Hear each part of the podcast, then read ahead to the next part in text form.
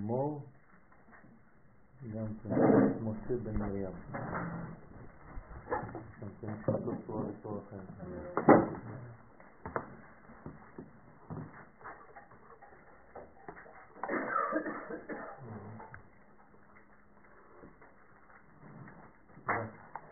תודה רבה.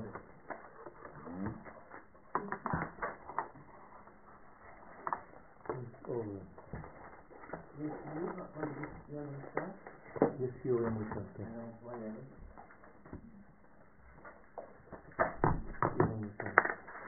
יום חמישי הבא לא יהיה שיעור.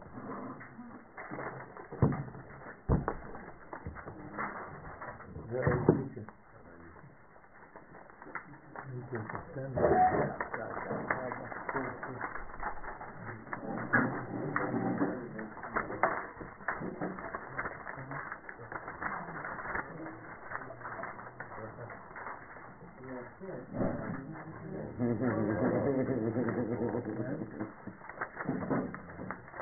הוא בא או לא בא? אני לא יודע. דיברת איתו? ראית איזה מגניב זה? לא, זה אחד מהמשחקים. כל הזמן אתה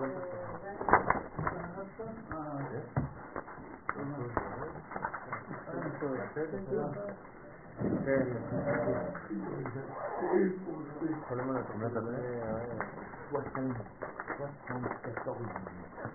לא בא מכאן? קח עוד עוגה.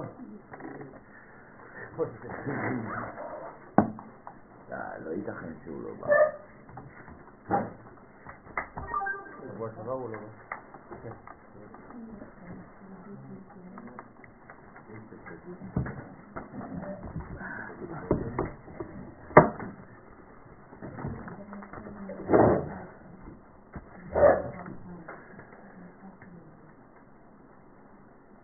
אנחנו כן.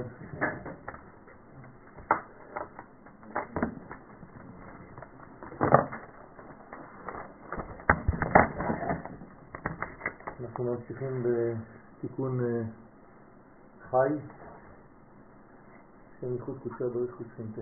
אנחנו בטור השלישי, בצד שמאל. אה, הנושא שלנו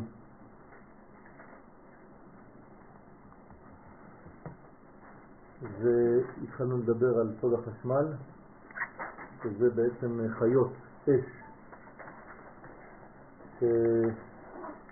שמדברות בשיר, בסגנון שירי. זאת אומרת שהחשמל הוא בעצם שילוב של שני שמות,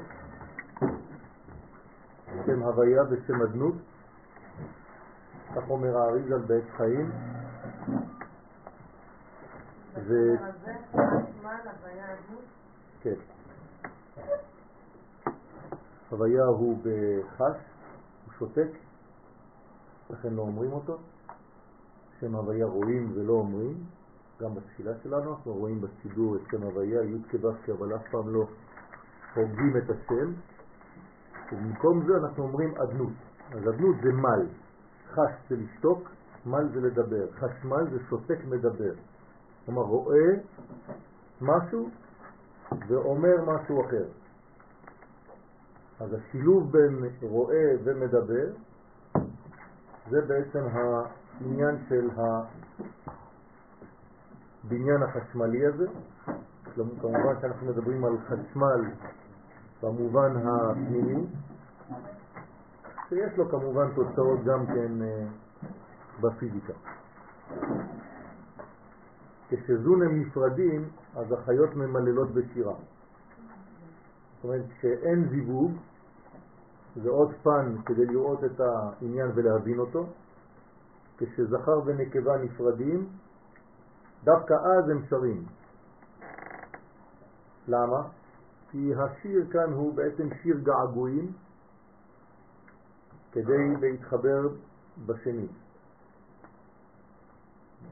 המרחק מוליד שירה. ובזמן הזיווג שותקים. הייחוד חייב להעשות בצניעות, ולכן הוא חש. והגעגוע צריך להיות במל. הלכה למעשה אפשר לומר שכשהאיש והאישה בזמן ריחוק, כשהאישה נידה, דווקא אז צריך לדבר הרבה. ולא כפי שזה קורה לעיתים קרובות, שכשהאישה נידה, אז יש ריחוק טוטלי של הכל. לא דיבור ולא כלום. זה לא עובד ככה. להפך, צריך להרבות את הדיבור בזמן של ריחוק, ודווקא בזמן הקרבה, כן, אז ממעטים. אנחנו בקטע השלישי, וכן נרמז עניין זה בקריאות ובזקיפות. בזמן הערידה יש קריאות ויש זקיפות. כל הקורע קורע בברוך, כך אומרת הגמרא, וכל הזוקף זוקף בשם. זאת אומרת, כל פעם שאומרים ברוך, אז מתכופפים. כן.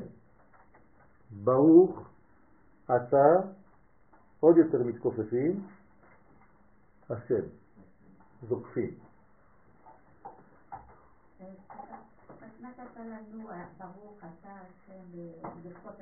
כן. כל פעם שיש ברוך? כן. לא כן. כל פעם. אז זה גם פה זה... גם פה, זה אותו דבר. כן. כן, זה, זה היה כללי שם, נכון. דאי היא הוויה אדנות, בשילוב שאתם רואים כאן, ששם זה, ייחוד בשילוב כזה, זה הקורע. וכל הזוקף זוקף בשם, דהיינו בטרנד שמהן בשני שמות, ודע וזהו י' כו' כאקיה. שאז יש ייחוד של שני שמות אלו. זאת אומרת, בכפיפה יש לנו את השילוב של הוויה אדמי, וכשאומרים השם, שזוקפים כבר, אז שמה הזיווג הוא השילוב בין השמות הוויה ואקיה. לכן זוקפים, כי זה כבר ייחוד עליון. ייחוד תחתון זה הוויה אדמי, שההוויה מתכופף כלפי הנקבה, וכל הזוקף זה הוויה, אבל עכשיו יש לו חיבור עם שם עליון, שהוא שם אקיה. שם אקיה מופיע בבינה, זה נשמת וק. אם יש דבר שאני אומר שאתם לא מבינים, תגידו.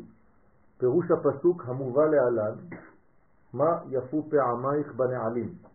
פסוק בשיר השירים שמדבר על כנסת ישראל והקדוש ברוך הוא מדבר אליה ואומר לה מה יפו פעמייך בנעלים. כן? כלומר את יפה בפעימות שלך, בסעידה שלך, אבל יש גם עניין של נעליים כאן. מה מאוד יפות הם הרגליים כשהם בנעליים, במידתם הראויה. אתם רואים שיש כאן קונוטציה מאוד ציורית, ששלמה המלך משתמש בה כדוגמת הנביאים, וביד הנביאים אדמה. צריך הרבה דמיון כדי להשיג נבואה. זה אחד התנאים של הנבואה, זה אדם שיש לו דמיון מפותח. כמובן שצריך עוד כמה דברים חשובים, בוודאי, אבל אחד מהם זה הדמיון. לא הדמיון הכוזב, אלא ראייה פנימית של הדברים, ראייה שורשית של הדברים. הדמיה. כן, אבל הדמיה שהיא לא באה מהאינטואיציה המתעתעת, אלא דברים שאדם באמת מקבל מלמעלה. יש כמה אפשרויות לבדוק מאיפה האדם מקבל, אבל לא כאן המקום לפרש. לכן כשהם בנעלים במידתם הראויה, במילים אחרות, מתי הגילוי הוא בסדר? כשיש רגליים. ומתי הרגליים הן בסדר? כשיש להם נעליים. זאת אומרת שכל מדרגה חייבת מסגרת כדי להתגלות דרכה.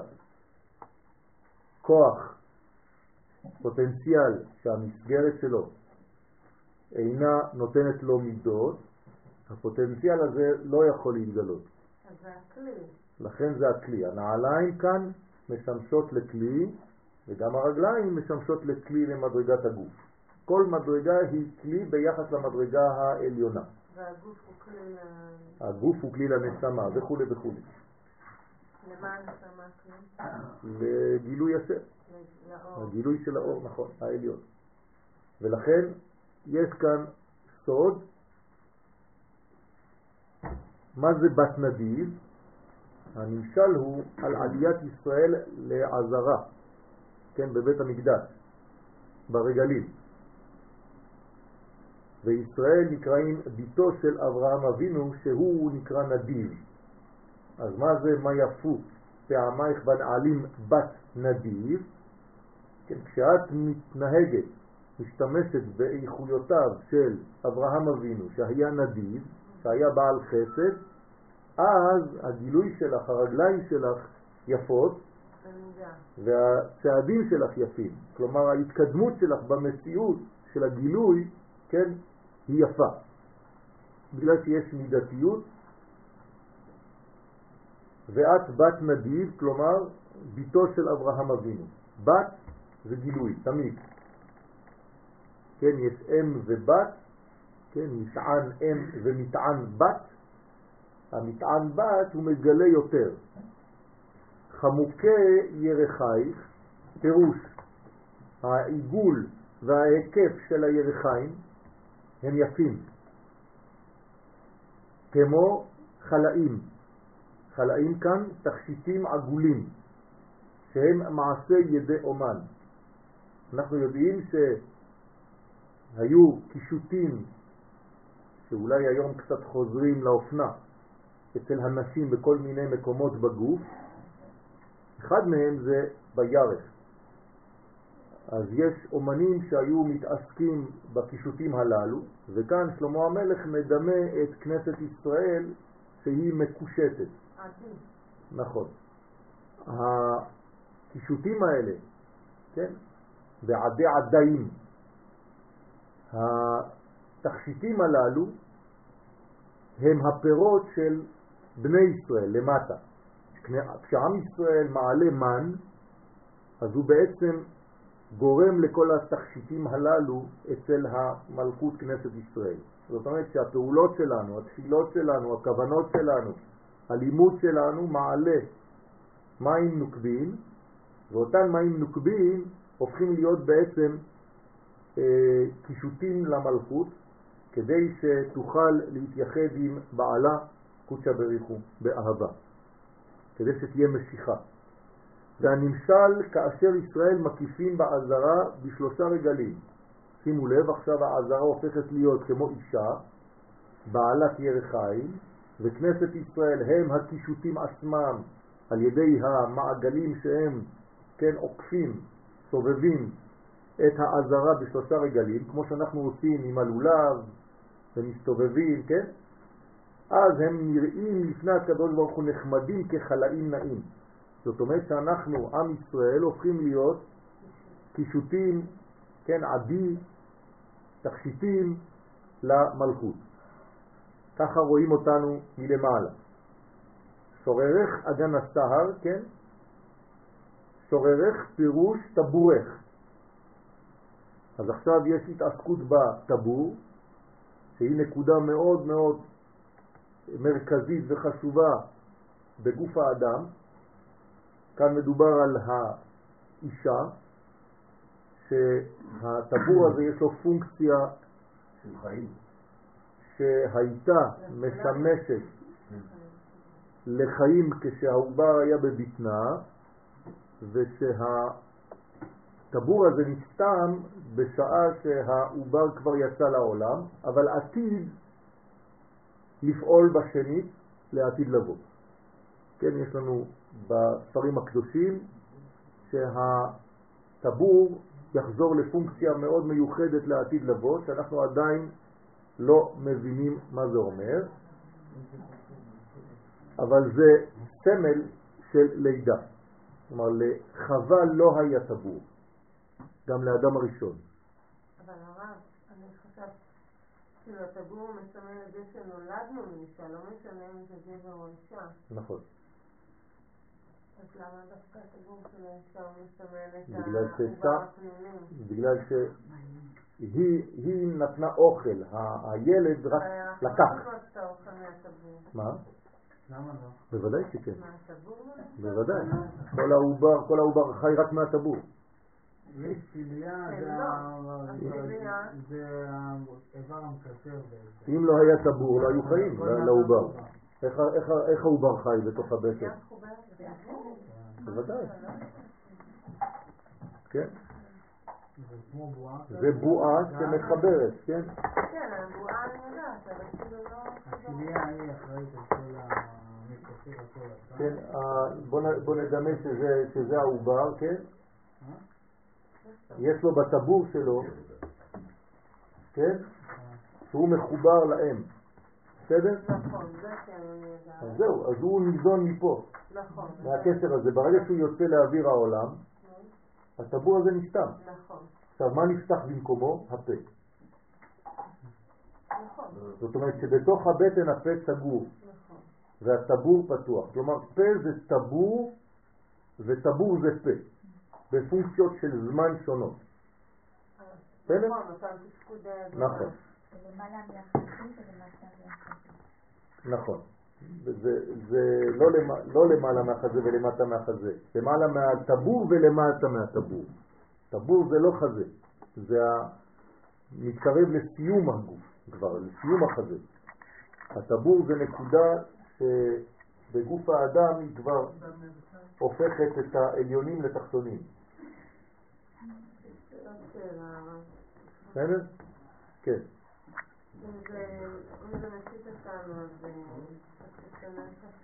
בבקשה. אה, לא הבנתי את המעבר הזה בין, אה, אוקיי, אה, מה לך, מה הבנתי, זה כן. אה, בת נדיב, אז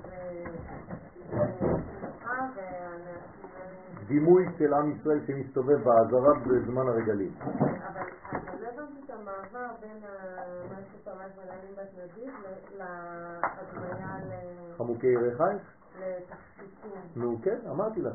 עם ישראל, כשמסתכלים עליו מלמעלה בבית המקדש, מה הקדוש ברוך הוא רואה כביכול? הוא רואה בעצם צורה עיגולית כזאת, נכון? כן, אז הוא רואה את עובד את זאת אומרת, הוא רואה את עם ישראל. אבל מה זה קשור למה יעשו פעמיים? בגלל שהפעמים, מה זה פעמיים? הפעמים? זה הפעמים. אה, אה, הבנתי. כשעם ישראל צועד לבית המקדש, זה נקרא לעלות לשלושה רגלים. לא בכדי, לא בכדי קוראים לזה שלושה רגלים, כי הם עולים גם לרגל וגם שם דורכים ברגליים. לעתיד לבוא להפיל גבוהה, כאילו? לעתיד לבוא יהיה שימוש כפול. אנחנו עדיין לא מבינים איך זה יעבוד, אבל זה יהיה שימוש כפול. גם הטבור יה- יהווה פונקציה מאוד מאוד חשובה בגוף האדם. כן, אפילו שאנחנו כבר בחוץ, חיים. אה, בארץ ישראל מדובר על העיר טבריה. כן? טבור יא. בסדר? טבריה זה טבור של יודקה. כן, העיר טבריה משמשת כטבור, כן, שמשם בעצם נולדות נשמות גדולות מאוד. לכן, יש בה קודם. שזה- כן, נכון. לא, ירושלים זה הלב. טוב, חמוקי ירחייך כמו חלאים, אז זה כל התכשיטים העגולים שהם מעשי ידי אומן, והנמשל כאשר ישראל מקיפים בעזרה בשלושה רגלים, אז הם נראים לפני הקדוש ברוך הוא נחמדים כחלאים נעים, שוררך פירוש טבורך, הוא עגול כמו אגן הסהר, כמזרק העגול כדמות הירח, סהר זה ירח בארמית. זאת אומרת, אז הטבור שהוא בעצם בצורה עיגולית, כן? יש בטבור נקודות, כן? שם זה סוד גדול של בנקודת הטבור, שמשם, כן, יש מוצאות, כמו שיש במוצאות הפה חמש, כן? חמישה מוצאות, כן? אז יש גם בטבור מדרגות זהות, אנחנו לא ניכנס עכשיו לעניין. ובהון, כל זה הייתה הקדמה לפסוק הבא, ובהון ובסוד אור חוזר, הבא משבח שכינתה בשיר השירים, מיתת לעילה. כלומר, כשאנחנו מדברים על אור ישר, אתם זוכרים איזה זיווג מופיע? זיווג בין שני שמות. איזה, איזה שמות, אילו שמות מופיעים בזיווג של אור ישר? שיעור של שבוע שעבר. יפה. הוויה אקיה. בסדר? זה מור? חנה. חנה? יפה. אשרי. ובאור ישר מדובר על איזה זיווג? באור חוזר. הוויה אדנית. אוקיי? אז ההוויה אקיה זה באור ישר, הוויה אדנות באור חוזר. לכן יש כאן שבח לשכינה בשיר השירים, מיתת לעילה, היה זה משבח את השכינה בפסוקי שיר השירים על סדר ספירותיה מלמטה למעלה בסוד אור חוזר. זאת אומרת ששיר השירים, מה הוא מעורר כאן? את האהבה של הקדוש ברוך הוא לכנסת ישראל. איך הוא עושה את זה? על ידי זה שהוא דווקא מדבר הרבה על מי? על כנסת ישראל. כמה היא יפה, כמה היא מקושטת, כמה היא מושכת. כדי לעורר כביכול אצל הזכר תשוקה לאותה מלכות, כדי שיהיה חיבור. למה לקרוא את שיר השירים זה דבר חשוב בערב שבת? חכמי הקבלה היו נוהגים לקרוא את שיר השירים לפני מנחה, בערב שבת, והספרדים עד היום ממשיכים במנהג קדוש זה בשביל אותו עניין, כדי לגרום לחיבור במשך כל השבת בין הקדוש ברוך הוא לבין השכינה. לכן זה חשוב מאוד לא לוותר על הדבר הזה. לפני מנחה, לפני מנחה, לא אחרי מנחה. אחרי מנחה זה כבר אה, מדרגה יותר פנימית של שבת כבר, לפני מנחה, דווקא. בסדר? הדאו דכתיב, זה שכתוב, מה יפו פעמייך בנעלים. דהיינו סוד הרגלים או הרגליים, שזה אותו דבר, שהם נצח והוד. אז זה נקרא מה יפו פעמייך בנעלים, פעמייך שניים, זאת אומרת ימין ושמאל, כלומר שתי הרגליים שהן בספירות מקבילות לספירות נצח והוד. אז זה יפה, כלומר אחת המדרגות היפות באישה כי יש כמה מדרגות ש... שהן בעצם גילוי היופי שבה. בסדר? אז יש חמש מדרגות כאלה באישה שמקבילות ליופי מיוחד, לא נעבור על כולן. אחת מהן זה בעצם הרגליים. בת נדיב היא השכינה, כן? כמו שאמרנו מקודם, בת נדיב, ביתו של הנדיב הידוע אברהם אבינו, שהיה מרכבה לספירת החסד, חמוקי ירחייך, שגם הם בחינת נצח והוד. הוא מדבר הרבה על נצח והוד, כי נצח והוד זה החלק התחתון, אומרת, כלומר חלק הגילוי, זה מה שמעניין אותנו. זה לא הפוטנציאל, אלא מה שהולך להתגלות שם. ולכן בבחינה פנימית שהם טרנד בעין. אנחנו מדברים כאן על חלק חיצוני, שזה הנצח והעוד כמו שתי רגליים, אבל יש לנו כאן בסוגריים סוד שהמקבילה לנצח והוד בפנימיות זה אלו שתי ביצים. בסדר? בוא ניכנס יותר לזה שמבשלות את הזרע. זאת אומרת שמבחינת הספירות, נצח והוד זה כבר הגילוי נצח והוד וגילוי ביחד לטרן בעין שהן פנימיות. בסדר? כמו חלאים, הם יפים כתכשיטים עגולים, כן? והמבין יבין. יפים כתכשיטים עגולים, מעשה ידי אומן. כאן האומן זה קודשא בריחו, שעשה את האיברים בצורה כזו, כן? הוא היסוד הנקרא אומן. כלומר, היסוד כאן נקרא אומן, וטרינביעין נקראים בעצם חלאים, כמו קישוטים ליסוד, שמספרו צדי א' כמספר הוויה ואדמי שביסוד. כלומר, היסוד הוא סוד של הוויה אדמי ביחד, כן? אה, ששם בעצם החיבור נעשה בפועל בינו לבינה, בין הזכר לבין הנקבה, נכון? היסוד הוא המגשר בין שתי הבחינות. הביאים הם רק קישוט, נכון? הן משמשות גם כן לבשל, כמו שאמרנו, אבל הן לא פועלות באופן אקטיבי בחיבור עצמו. שוררך אגן הסהר הוא בחינת התפארת, שזה כבר יותר גבוה, יותר פנימי, שזה נקרא שוררך, בחינת התפארת שהוא השורר, השרר שבאמצע הגוף. שני שדייך, בחינת חסד וגבורה.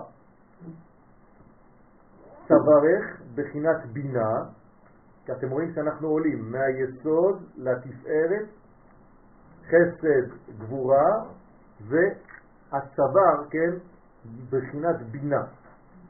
ראשך, כתר וחוכמה. כלומר, שלמה המלך מדבר על כל האיברים של האישה שהיא בעצם, אותם איברים מופיעים בדמותה של כנסת ישראל. וצריך להבין כל איבר ואיבר מהו התפקיד שלו. למה הראש הוא מקבל שני ספירות? כי הראש הוא, הוא בנוי משני מוחים, מוח ימין ומוח שמאל. אז זה לא הראש, זה המוח. זה, זה המוח, זה הראש, בסדר? הראש זה, זה פה. פה זה כבר פנים. אבל הרי מפה הוא מדבר על... הוא מדבר על הגוף מבחינת ממש חיצונית, ואז הוא נכנס כאילו כביכול לפנים של ה... כן, תמיד הוא מדבר על הפנים של הדברים. כן, אבל כל הסירות זה ביחס למשהו שהוא חיצוני לא, רק פנימי. הכל פנימי. רגליים. כל זה זה פנימי. מדבר, מדובר על הספירות הפנימיות שמוליכות הספירות הן פנימיות. כן, כן. היחס אליהן עכשיו הן מיוחסות נכון. לאיברים החיצוניים. נכון, אבל זה כולל, לא נכנס הפרטים. החיצוניים הם גם הפנימיים. אם תדבר עכשיו על עיניים, זה כבר פרט. הוא מדבר על גוף. בסדר? בתוך הגוף, אמרתי, לא רציתי לדבר על זה. לא, לא, לא, לא. אני, אני, אני אסביר לך. אם, אתה בא, אם, אם אנחנו אומרים שהראש, יש שני, שני, שני ספירות, כי זה כן. ימין שמאל מוח. וחוכמה. כן. כתר וחוכמה. המוח זה לא, זה, זה משהו שהוא פנימי בתוך הראש. אז כל הספירות האחרות הן גם מיוחסות לאיברים פנימיים כן. שיחסית... כן, תמיד. סליחה, רק לי גם שאלה כן. קונקרטית. כשאנחנו מציירים את הפירות ואתה מדמה את הגוף, זה מראה או שזה... זה מראה. זה מראה. כן. שהימין זה הימין שאנחנו רואים, נכון. כלומר, גם אם את מציירת גוף, כן. אה, ביד השמאלית זה יהיה חסד. כן. דרך אגב, מה שאת אומרת כאן, כן צריך לעשות, לפני כל עמידה. מה? הדימוי הזה, ההדמיה הזאת. אה. בסדר? זה נקרא צלם, חכמי הקבלה לפני שנכנסים לעמידה, כן? אז אמנם הם לא ציירו את זה כדי שהאדם לא ייכנס להמחשות יותר מדי כן. גסות, אבל כן יש בספרים של המקובלים, כן, אתם תראו שמות וכתוב בהם כל מיני צירופים, ופה אומרים לך שזה התפארת, פה אומרים לך שזה העיניים, פה אומרים לך שזה האוזניים, פה אומרים... כן. ואתה צריך לראות את עצמך כאילו אתה בעצמך מרכבה לאצילות, כן? ואז כשאתה נכנס למנגנון הזה, אז אתה כבר לא מבקש באופן פרטי, אינדיבידואלי, על הבעיות שיש לי בחיים. זה דבר רחוק. הבקשה הראשונה זה על השכינה. מתוך זה שהשכינה תקבל את שפעה, אני כפרט אקבל גם את מה שאני צריך וזקוק לו. בדיוק. אז רגע, אז בחוויה הזאת שאתה עושה, הבן אדם עושה על כן. עצמו, אז הוא עושה את זה... אז הימין שלו זה השמאל של ה... השמאל זה השמאל, והימין זה הימין. כן. זה החסד שלי, השמאל. לא. לא. אה, רגע. את מסתכלת על עצמך ואת רואה את ההשתקפות בדיוק. מראה. כמו מראה. בסדר. שנייה. לא חשוב, אל תהפכי את עצמך כי היא לא, בלתי, הבנתי, בסדר? אוקיי. אז כתר וחוכמה, שזה בעצם מדרגה עליונה ומדרגה קצת יותר תחתונה, זה נקרא ימין ושמאל אם אתם רוצים, אבל לענייננו זה עליון ותחתון או פנימי וחיצוני. ההכה, הרי כאן, חישב זעיר שבחי המלכות, כלומר זעיר עכשיו מדבר על השבחים של הנקבה, של מלכות, מתתה לעילה, ממטה למעלה, בסוד אור חוזר. אז שלמה המלך עשה את הכל לפי היגיון פנימי, זאת אומרת שהוא לא מדבר סתם על כל מה שבא לו, הוא רואה לפי המנגנון ויש כאן בניין, בסדר? לא הכניסו את שיר השירים סתם לתנ"ך. כן, הייתה מחלוקת אם להכניס את זה או לא להכניס את זה. כן, כשהבינו ששלמה המלך מדבר על דברים עליונים ופנימיים וספירות קדושות, וזה רבי עקיבא גילה לכולם, ורבי עקיבא, תורתו היא התורה שאנחנו לומדים עד היום, ולכן כשרבי עקיבא אמר שכל השירים הם קודש, ושיר השירים הוא קודש קודשים, אז קיבלו את דבריו, וכמובן זה נכנס לתנ"ך. והכל בנוי על פי תורת הסוד, כמובן. והיא משבחת לקודשא בריחו מעלה לטאטא. והשכינה משבחת לזעירנטי. עכשיו הוא שיבח אותה, היא משבחת אותו בפסוקי שיר השירים, ועכשיו היא ממעלה למטה, כי הוא בעצם יורד אליה, נכון? היא עולה כלפיו והוא יורד אליה, ולכן היא מדמה אותו ממעלה למטה, בעוד שהוא מדמה אותה ממטה למעלה. בסדר ספירותיו, אז עכשיו זה הוא הזכר, בסוד אור ישר, נכון? הנקבה היא אור חוזר, אמרנו שאור חוזר זה כלי לאור ישר, אז כל פעם שמדברים על הנקבה מתחילים ממטה למעלה, כל פעם שמדברים על הזכר מדברים ממעלה למטה. אנחנו גם מבינים עניין לחיים שהזכר אמור לרדת והאישה אמורה לעלות. בסדר? תבינו מה שתבינו. כדי שימשיך השפע אליה מלמעלה למטה. הפונקציה של הגבר זה להביא דברים עליונים לבית. הפונקציה של האישה זה לרומם דברים תחתונים בבית. כמו שכתוב, ראשו כתם פז. אז עכשיו זה מתחיל אצלו, ראשו כתם פז, מתחילים בראש. מה זה כתם פז? ראשו הוא הכתר, דזעיר אנפין, שהוא יפה כמו זהב טוב. כן, כתם פז זה זהב משובח.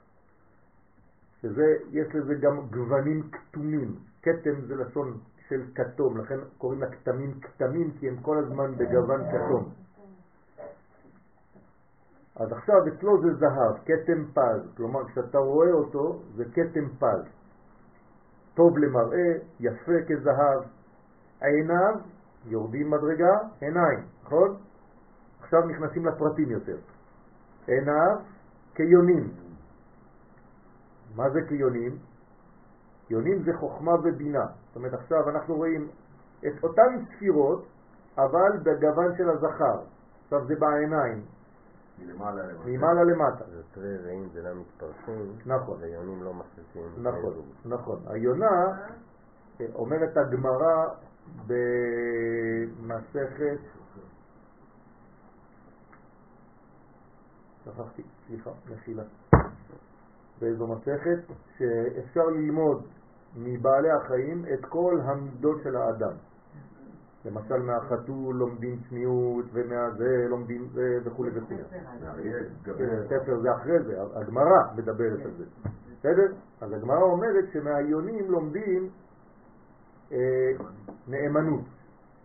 זאת אומרת שיונה לא מחליפה את בן זוגה או את בת זוגה. טוב. כן? תור ויונה. זאת אומרת שהם כל הזמן נאמנים אחד לשני, ולכן זה כמו העיניים, חוכמה ובינה. בקבלה אומרים שחוכמה ובינה זה טרין רעים, כמו שני חברים, ולא מתפרשים דם עם דם, שאף פעם לא עוזבים אחד את השני. אז בעצם שתי העיניים יש להם פונקציה של חוכמה ובינה. עניין בסעודה של החתונה, לאכול טוב ולעונה. נכון. זה עדיין מוזרק. נכון, נכון. וזה רמז זה רמז ומלכות. כן, כן, יש, יש... אה, זיכרונו לברכה, ואימו שבשביל התחתנו, הם אכלו ביום החתונה שלהם תור מלונה. עירובין דווקא. עירובין דווקא? יופי.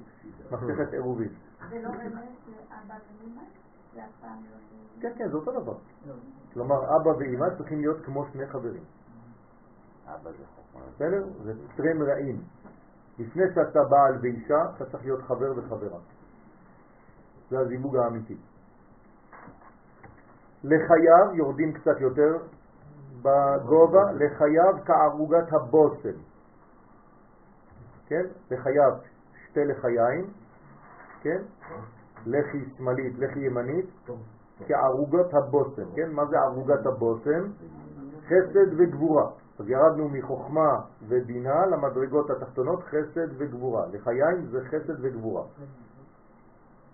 שפתותיו, אתם רואים שזה כל הזמן טרן רעים. אנחנו מדברים על רעים. לא כן, כי יש כאן אה, מדרגות.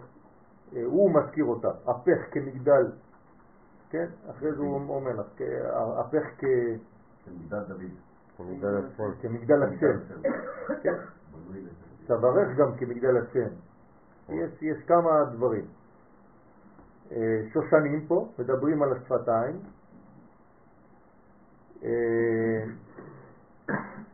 יש כאן דימוי, כן, יותר חיצוני, אני לא רוצה להיכנס יותר מדי לפרטים האלה, אבל, אבל כן, אה, זה מה שגבר רואה באישה ומה שאישה מסתכלת אצל הגבר. בסדר? כלומר, אצלה זה חשוב העיניים שלו, והלחיים שלו, והשפתיים שלו, כן? יש כמה דברים שדווקא כן האישה רואה. וזה לאו דווקא מה שהגבר רואה. הוא מסתכל על מקומות אחרים. והם נצח והוד. לכן השפתיים הם כמו שושנים, שזה בעצם כוח של שינון ושינוי, נצח והוד. וכל אלו הספירות הם בראש. אתה רואה כאן הוא פירט את הספירות של הראש. בסדר? הוא נכנס לפרטים. עכשיו הוא נכנס ומפרט את הספירות של הגוף, ועתה מונה הספירות שבגוף, ידיו גלילי זהב, כן? אז גם כן, חשוב מאוד להסתכל על הידיים, כן? אישה, לאישה זה חשוב להסתכל על ידיים, כן? יש להם ככה דברים, והם חסד וגבורה, שוקיו עמודי שש, והם נצח והוד, כלומר השוקיים.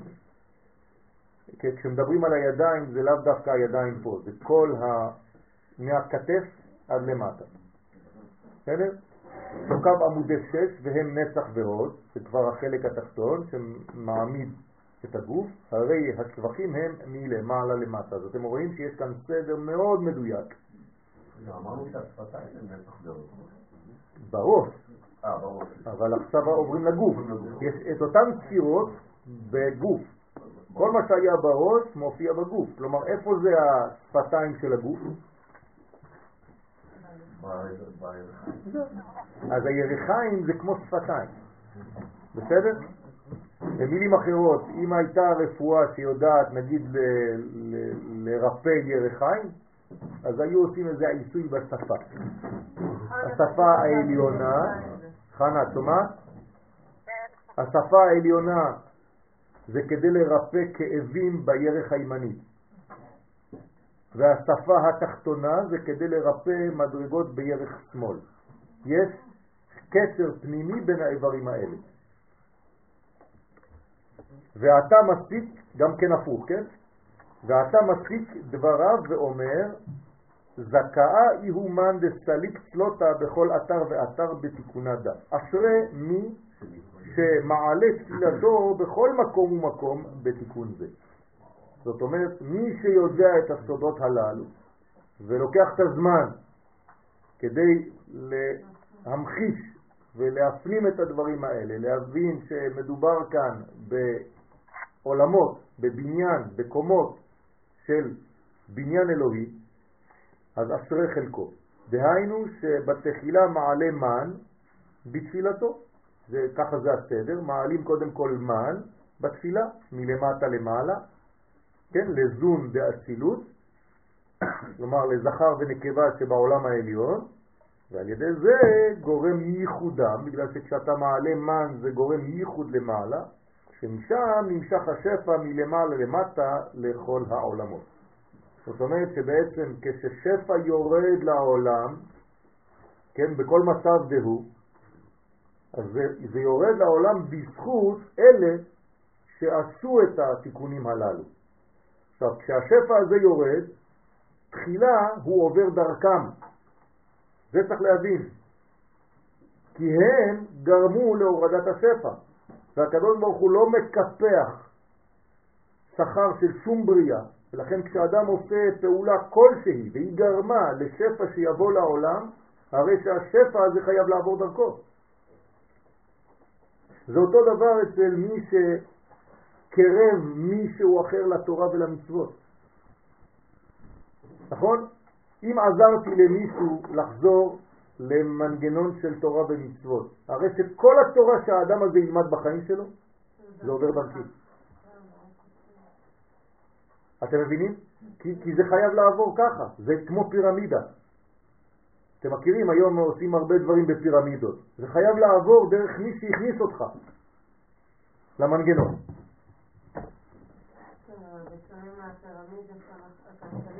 כן, שם זה יש הרבה, כן.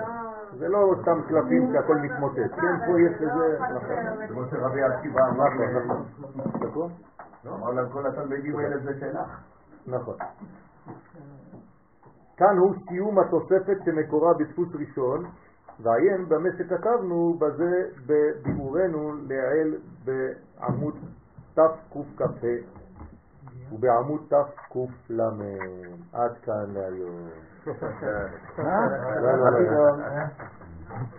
דיברנו על ברוך ועל השם. כן, ומה מה- מה התפקוד של אתה באמצע? לא היית בשיעור. עשינו שיעור שלם על זה, אתה זה חסד. ברוך זה יסוד אבא ואמא. אתה חסד, אלוהינו, גבורה, מלך, בינה, העולם, מלכות. לא, לא. זהו, העבירו קול במחנה.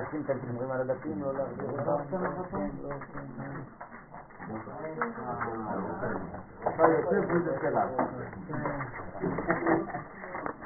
שווה. האם יש שאלות שנטלו את הזמן הזה של המעבר של המשמרות? איך- פעם הצבא הוא בינה, פעם העיניים, כל הזמן מתחלף. כאילו כל כל פעם קורה... ודאי, תלוי באיזו קומה אתה מדבר. זאת אומרת, זה אותן מדרגות בקומות שונות. זאת אומרת שבקומת הראש, אז הבינה נמצאת בעין שמאלית, למשל. בקומת הצוואר, שזה כבר איבר אחר, אז הוא בעצמו מהווה בינה, אבל יש בו את כל הספירות גם כן. אבל גדול, יש תמיד אחד שהוא דומיננטי. כל הראש זה חוכמה. בתוך הראש יש את כל האיברים. אבל כל הראש זה חוכמה, הצוואר זה בינה, כל הגוף זה תפארת. אז יש לך היגיון, אתה מבין? הרב יואל, באמת, קונקרטית, שיהודי עכשיו עומד בתפילה, כן. מאוד קשה להגיע לרמה הזאת באמת של הכוונות האלה. איך אני כאדם, אה, שאנחנו כל כך עסוקים, אנחנו מגיעים לתפילת עשרה, ואנחנו יודעים יפה מאוד שכל הבעיות מתעוררות בדיוק כשאתה מתחיל להתפלל. איך אני יכול, אה, הנה יש פה יהודי שצוחק, אז איך אני יכול באמת, אה, בקטנה, לפחות במשהו, לה- להכניס את הכוונה הזאת. עצם העובדה שלמדת את הדבר הזה, זה כבר הוליד בך גרעין של מחשבה. גם אם אתה לא יודע ומבין את כל מה שאמרנו באופן אה, מאוד מדויק ופרטני, עצם זה שלמדנו על זה, כל פעם שתגיע לעמידה, פחות או יותר, בתת מודע או במודע, אתה תזכור שאתה עכשיו הופך להיות מרכבה לעולם האצילות. בכוונה כללית, שמה שאתה עושה עכשיו זה גורם זיווג בין הקדוש ברוך הוא לבין השכינה. אתה לא צריך לזכור את כל הפרטים האלה כל פעם מחדש. כמובן שיש כאלה שכן עושים את זה, אבל בשביל זה צריך הרבה זמן, כמו שאתה אומר. אבל באופן כללי, אם אתה זוכר רק דבר אחד, שהעמידה שלך זה לא רק בשביל לקבל שאול, דברים, אלא זה כדי לגרום לקדוש ברוך הוא להתחבר עם עם ישראל, זה כבר דבר עצום. ושבזכותך ובזכות כל מי שמכוון בצורה כזאת, הקדוש ברוך הוא כן מתחבר לאומה הישראלית, אז ירד שפע גדול. בסדר? ככה זה עובד. בסופו של דבר, העמידה הזה מיועד, אני כפרט, להזדהות, להזדהות, נכון. להזדהות ולדעת שאני שייך לכלל, נכון. שבזכות זה נכון. אני יכול להתחבר לקדוש ברוך הוא. למדנו, הכלל. למדנו ב... ב- ב-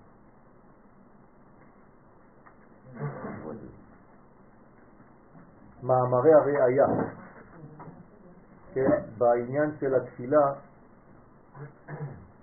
שהרב קוק זצ"ל אומר לנו שה... מי שמתפלל זה תמיד הקדוש ברוך הוא. נכון? הוא מתפלל. מה זאת אומרת הוא מתפלל? תפילה זה קשר, נכון? לכל ליפות. זאת אומרת שהוא בעצם המתפלל. ואנחנו מנסים להשתתף בתפילה הקוסמית הגדולה הזאת. פשוט מאוד. זאת אומרת שאנחנו רק חקיינים של מה שכבר קורה. אנחנו לא ממציאים תפילות. התפילות הן כבר שייכות לו. הנשמה שלי מתפללת תמיד. לפעמים במודעות אני הולך להשתתף לתפילה שלה, אז אני נכנס לבית כנסת, או אומר תפילה. אבל התפילה, הנשמה שלי כל הזמן בתפילה. כלומר, היא כל הזמן קשורה. אם היא לא הייתה רגע אחד בתפילה, הייתי מת. תפילה זה לא, כן, לזוז, אבל יש לנו תפילות שהקדוש ברוך הוא לא מתפלל. אין דבר כזה. הקדוש ברוך הוא מתפלל. אם אנחנו עושים משהו, כן. עוד פעם, את לוקחת את המובן של תפילה כבקשה. את מבינה? אני מדבר על קשר. הקדוש ברוך הוא כל הזמן מתפלל, כי כל הזמן קשור אלינו. ברוך אתה השם, קשור אתה. כן? זה לא שאנחנו מברכים אותו. מה זה מברכים אותו? מקשרים אותו. אז זה לא במובן הפשוט. אני מברך אותו, איך אני יכול לברך אותו? הברכה זה קשר. הברכה, מלשון הברכה בעברית. ממש. כן, אבל ברך. בכל זאת זה כן, כי זה הסוג של הקשר שלנו. אנחנו מדברים כבקשות.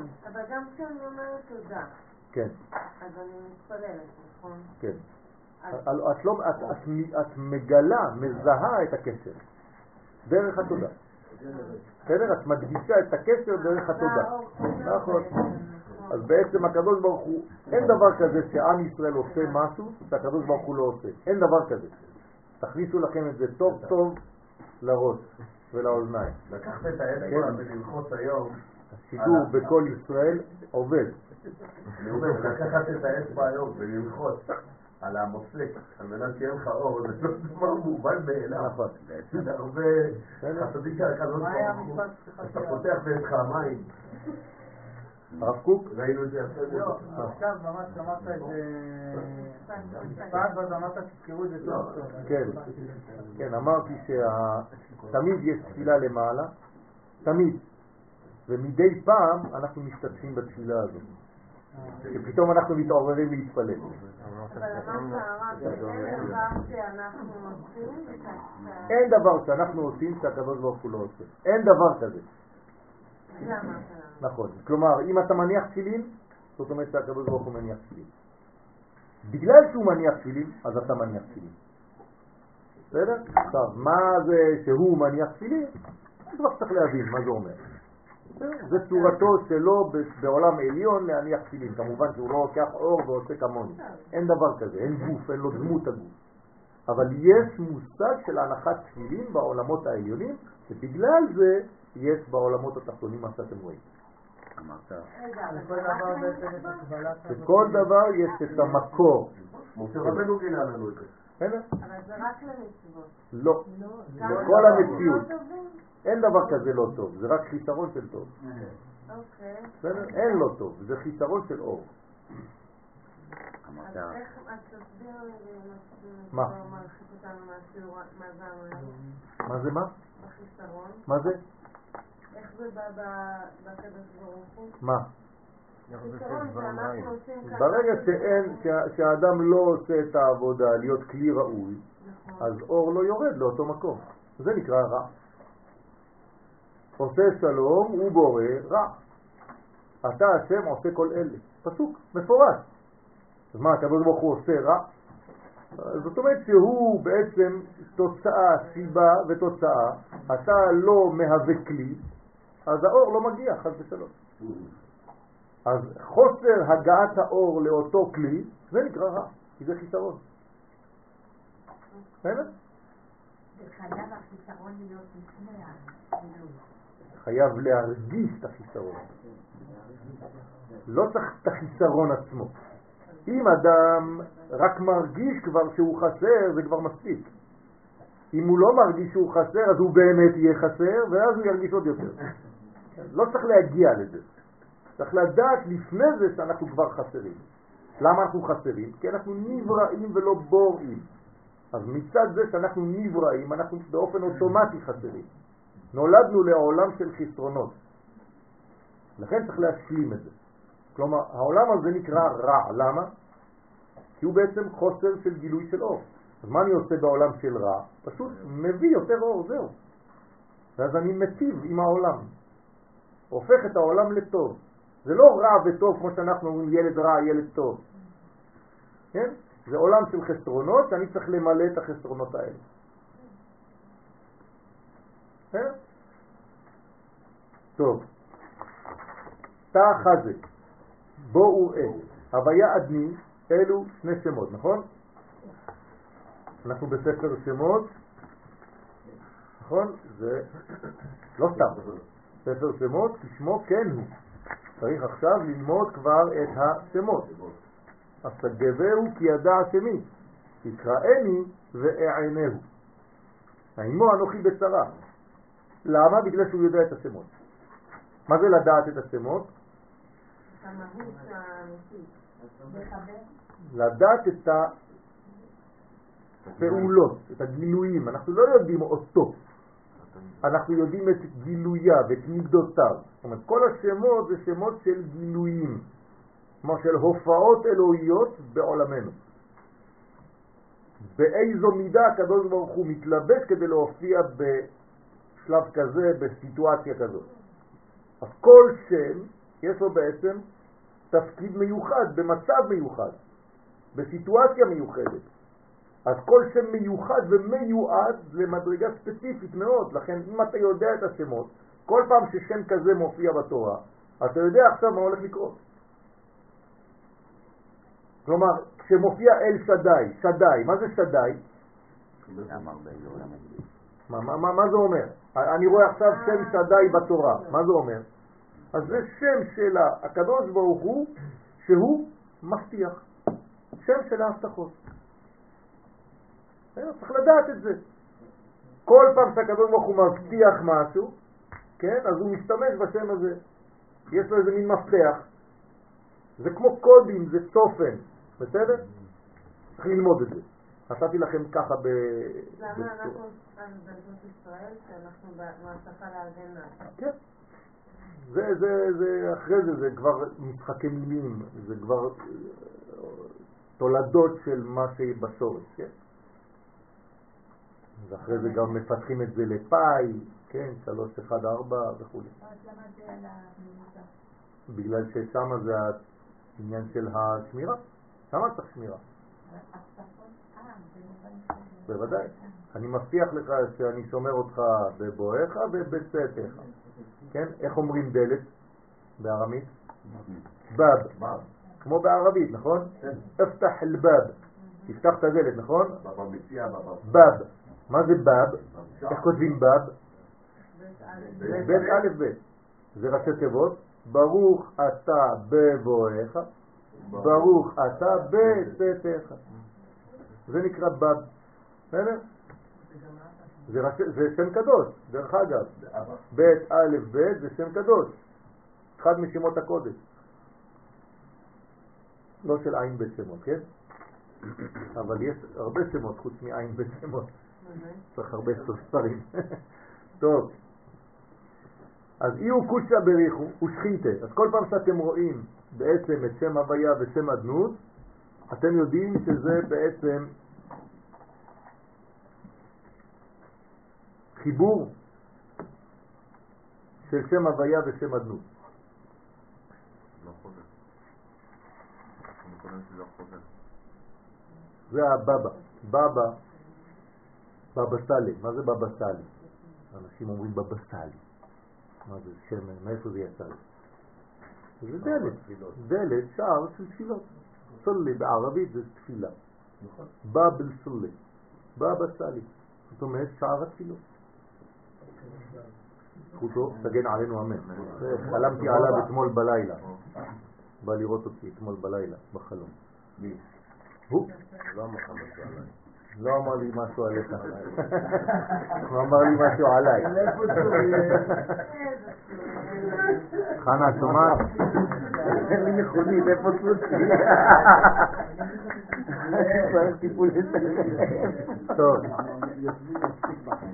אמר לי משהו שאני צריך לעשות, איזה תיקון שאני צריך לעשות. אז אני מודה לו, ברוך השם, לקדוש ברוך הוא ולא. טוב. יהיו קודשה בריחו שכינתהם, הקדוש ברוך הוא ושכינתו, שהם סוד יעקב ורחל. אותו דבר, אתם רואים כמה דימויים צריך להיות מאוד גמיש. אז מה זה קודשה בריחו ושכינתה בעולמנו? יעקב ורחל. כלומר, הדמויות התורניות, התנכיות, כאן מופיעות כהקבלות למה שקורה בעולמות העליונים, במקרו ובמיקרו. אז במיקרו זה יעקב ורחל. במקרו זה קודשה בריחו וכנסת ישראל. אז קודשה בריחו זה כמו יעקב, כנסת ישראל היא רחל אימנו. אז למשל, אם אדם רואה את רחל, או לומד על רחל, הוא לומד על מי? על כנסת ישראל. בסדר? וכשהוא לומד על יעקב, הוא לומד על קודשה בריחו בעצמו. צריך להבין את זה. התורה מדברת בצפנים. העומדים בטרן שוקים, בשתי שוקיים, כן, שהם נצח והוד, זה זעירנטין. אז אותו דבר עכשיו, עוד פעם, אני חוזר בגוף עכשיו. איפה זה מופיע בגוף האדם? בנצח ובהוד. כלומר, כשיש לי נצח והוד, אפשר לומר שאחד זה יעקב והשני זה רחל. אותו דבר. בסדר? נצח והוד. דהיינו, י' כו' לימינה, אז איפה זה י' כו'? בצד ימין כמובן, תמיד שם הוויה זה בצד ימין, והוא ביעקב, בנצח שבימין. אתם רואים? אתם יכולים לבנות לוח כזה, שיש בו את כל ההקבלות הללו. ושם אדמי, ליסמלה, שם אדנות הוא תמיד בצד שמאל, לכן יש בו את המילה דין, מידת הדין, זה בצד שמאל, שם אדמי, והיא סוד רחל, הדין זה לא דבר שלילי, אלא זה גבולות, נכון? זה השמת גבול, כלי, שם, הנה שם, שם, שם זה כלי. הסגבהו כי ידע שמי, הסגבהו כי ידע כלי. איך אני מתגלה? שם זה כלי. שברחל, בהוד, שבשמאל. ואינון, והם נקראים אספקלריה מאירה. דהיינו יעקב, והאספקלריה שאינה מאירה, דהיינו רחל. זאת אומרת, יעקב הוא אספקלריה מאירה, כי הוא שם הוויה. מי היה מנבא באספקלריה מאירה? משה רבנו. לכן אומר הזוהר הקדוש, משה ויעקב זה אותו דבר, רק שמשה פנימי ויעקב חיצוני לא משתמשים פה בישראל? מה? ישראל זה מדרגה אחרת. כן, עוד מדרגה, עוד מעט נראה. הוא יורד מצרים. כן. ואינון הם נקראים אספקלריה המאירה. והיא לא הייתה בשיעורים בסבת. אתה היית בגלל זה. טוב, דהיינו יעקב, באספקלריה שאינה מאירה היינו רחל. זה אומר בצדיק, תרוויו חד הוויה וחד אדמי. אז אתם רואים את תרוויו, כשהם ביחד, אז הם שם כזה משולב הוויה ואדנות. וכשמתחברים ביסוד אנפין, אז שניהם יעקב ורחל מתייחדים ונעשים אחד בשילוב שני השמות. אתם זוכרים? אמרנו שהם כבר לא שניים. כשאתה רואה את השם הזה באחדות, אתה חייב לראות את זה כשם חדש, לא כסתם זיווג של שניים נפרדים. בשר אחד. זה כאילו בשר אחד, מדרגה שלישית. יותר גדולה מהשניים. צריך להיזהר מזה מאוד. אל תגידו שזה בעצם, מה זה השם הזה? אל תגידו זה אחד ועוד אחד, לא. זה אחד. שהוא יותר גדול מאוסף הפרטים. כלומר זה כלל, זה הכלל. אני אומר את זה במילים אחרות. השם הזה קדם לפני השם הזה. הוא זה שכשהוא מתפצל אז אתה רואה את זה ואת זה, אבל הוא קודם להם. אה, בסדר? בדיוק, ככה צריך לראות את זה. כלומר, הכלל תמיד קודם לפרטים. זה הנורמה. זה הנורמה, ככה צריך להיות. בסדר?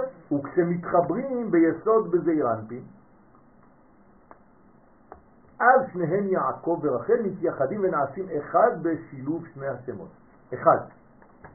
והכי ביטרן דרוין, אותו דבר, כשעולים ועומדים בשתי הזרועות, עכשיו עולים קומה, אנחנו עכשיו בקומת הזרועות, ימין ושמאל, זרוע ימין וזרוע שמאל, זה נקרא חסד וגבורה דזעיר אנפין, אז הוויה לימינה, אותו דבר. שם הוויה בצד ימין, שם הוויה שביעקב, בחסד שבימין. מה? אפשר שאלה. כן. לא שומע כלום. יוסף זה בעצם? מה אתה אומר? מה? כן, זה, זה, זה המלכות שמעלה את זה. לי- ליסוד והיסוד מעלה למעלה, כן. אז עכשיו זה יעקב בצד ימין, עדני בצד שמאל. שם עדנות שברחל בגבורה שבשמאל. בעמודה דאמצעיתה, אז עכשיו תשימו לב, אתם רואים את השם שראינו מקודם? אותו שם מופיע, נכון? בדיוק. אבל איפה עכשיו הוא נמצא? בקומה אחרת. אז צריך מאוד מאוד גמישות כדי לדעת איך שם כזה מופיע גם למטה וגם בקומה עליונה יותר. זה לא חשוב. זה אותו שם, אבל בסיפור אחר. בקומה אחרת. אותו חיבור. כאילו. אותו חיבור. מה? זה ספירלה. נכון, הוא מופיע בקומה אחרת. נכון. תרוויו בייחודה חדה. כשמתחברים בעמוד האמצעי שבתפארת משתלבים שני השמות, ואז שניהם הם בייחוד אחד, הם הופכים להיות גם כן אחד. כלומר, הם מגלים את מה שהם לפני. בסוד אמן. זה מה שקוראים אמן. מה זה אמן? 61. מה זה לאמן בעברית? לאשר, לאמת. נכון? אני מאמן, יאמנו דבריי. נאמן למקור. אז ברגע שאתה אומר אמן, אתה בעצם א', מ', נ', כמה זה בגמטריה? 91. כמה זה שם הוויה? 26, ועוד שם אדנות 65, זה 91. אז אותו דבר. נאמן. אמן. כן. שמספרו צדי א' כמספר שני השמות בשילוב. אז כל פעם שאתה רואה את שני השמות האלה, שם הוויה, י' כו' כ' ושם אדני מחוברים, תדע לך שזה אמן. זה נקרא אמן. זאת האמונה. זה השורש של המילה אומן, אמונה. האומן מצליח לגלות את ה... אם הוא מצליח. הוא- בר- ברגע שאמרתי אומן, הוא הוא אם לא-. לא הייתי אומר אומן. הוא אומן זה מי שבעצם מגלה את האחדות, את האחד, את הרעיון. בסדר? יודע לגלות את הרעיון. בסדר? ובגינדה, בשביל שבעניית אמן מכוונים לשני שמות, כן, העולים כמספר אמן, כלומר כל פעם שאתה אומר אמן, אתה בעצם מחבר את שני השמות האלה. בעוד שמי שאומר את הברכה, מה הוא אומר? לא, הוא אומר רק שם אחד. הוא אומר ברוך אתה אדו, נכון? הוא אומר, אדוני למדני חוקיך. הוא לא אומר את שני השמות. אז יש לו חיסרון ביחס למי שעונה אמן. לכן אומרים חז"ל, גדול העונה אמן יותר מן המברך. עכשיו אתם מבינים למה? בסדר? למה? כי העונה אמן הוא בעצם כבר משלב את שני השמות. הוא מאשר. בסדר? ומי שאומר את הברכה, הוא, הוא רואה שם ואומר שם אחר. אז הוא גם כן צריך לעשות את הכוונה הזאת, אבל מי שאומר אמן, הוא עושה את זה דה פקטו. לכן צריך לענות אמן ב... בכוח. מה זה בכוח? מה זה בכוח? בכל בכוונה. לא, בכ"ח תיבות. שמונה?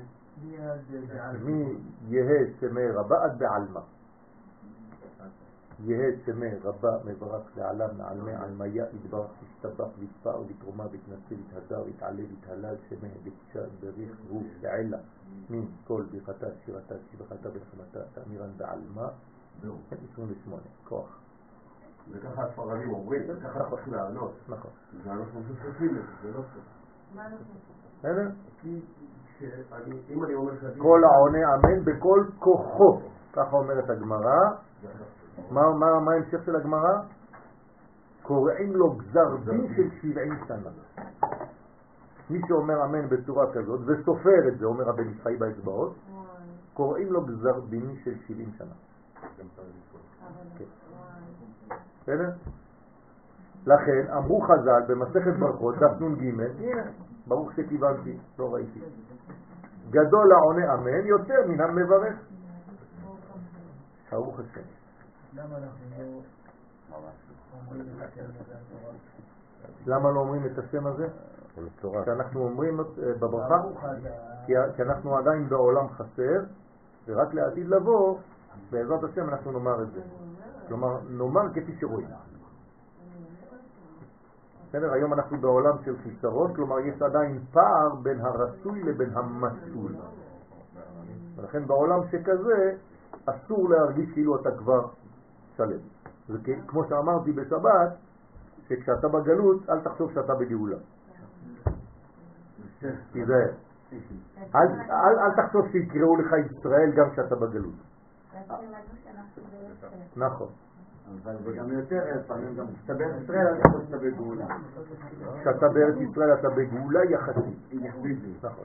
אתה עדיין לא בגאולה שלמה. כן. יודעים לקרוא אבל את התלמוד? בוודאי שיודעים לקרוא. זה, אבל זה הולך רק מ... מ... בנביאים וכן, חכמי ישראל.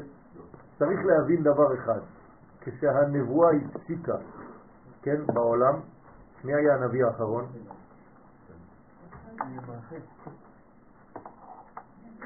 מלאכי, נכון? ברגע שהנביא האחרון מפסיק, אז מי לוקח עכשיו את השרביט? כנסת ישראל. חכמי הקבלה. אה? הקבלים, המקובלים, הם הנביאים של היום. בסדר? חכמי הקבלה הם הנביאים, כשאין נבואה. בסדר? דרך אגב, גם הנביאים היו מקובלים. בסדר? היום נגמרה הנבואה, אבל נשארה הקבלה. מי הוא חכם קבלה? נמשיך.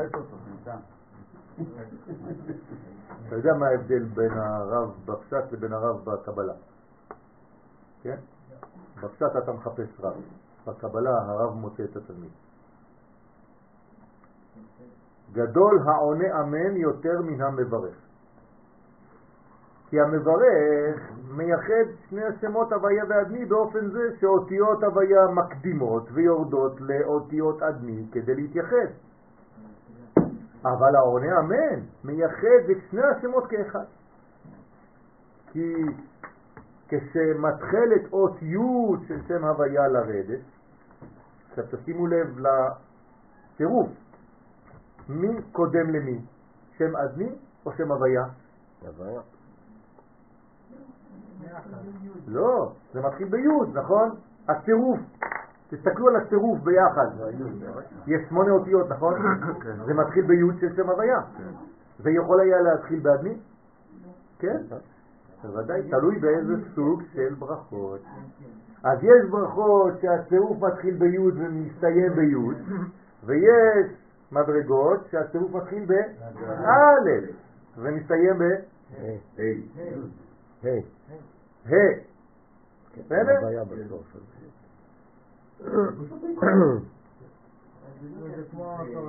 אז מתי- מתי יש אה, אמן כזה ומתי יש אמן כזה? אמן בקדישים ואמן בברכות. אז כשהתפילה היא ממעלה למטה, אז היוד קודמת, אבל כשזה בא ממטה למעלה, אז האלף קודמת באמנים. אז אתם תשימו לב עכשיו בסידורים שלכם, שהצירוף לפעמים הוא מתחיל באלף ולפעמים הוא מתחיל ביוד. זה לא אותו דבר. זה כתוב בכל הסידורים. רק לא רואים את זה. בסדר? פשוט לא שמים לב, אבל תסתכלו ותראו לפי הברכות איפה זה ככה ואיפה זה ככה כשאתה עונה אמן. כן, למשל בברכה, בעמידה, בחזרה של העמידה. איזה, איזה אמנים, אילו אמנים אתם תראו, כאלה או כאלה? לא, התפילה זה ממעלה למטה. אמרנו, התפילה מתחילה למעלה ויורדת למטה, נכון? אז האמנים הם ממעלה למטה. אתה רואה אותם? כן? אוקיי. הרב, הפריצת והקבלה, כן. בוודאי שיש יחס של גוף ונשמה. זה אותו דבר. יחס של גוף ונשמה. קבלה זה הנשמה של הפשט. אסור להפריד ביניהם. צריך לדעת את ההבדלה. מה הזכר ומה הנקבה? הזכר זה הקבלה. הנקבה זה הגוף. קבלה זה הגוף, תמיד. הפשט.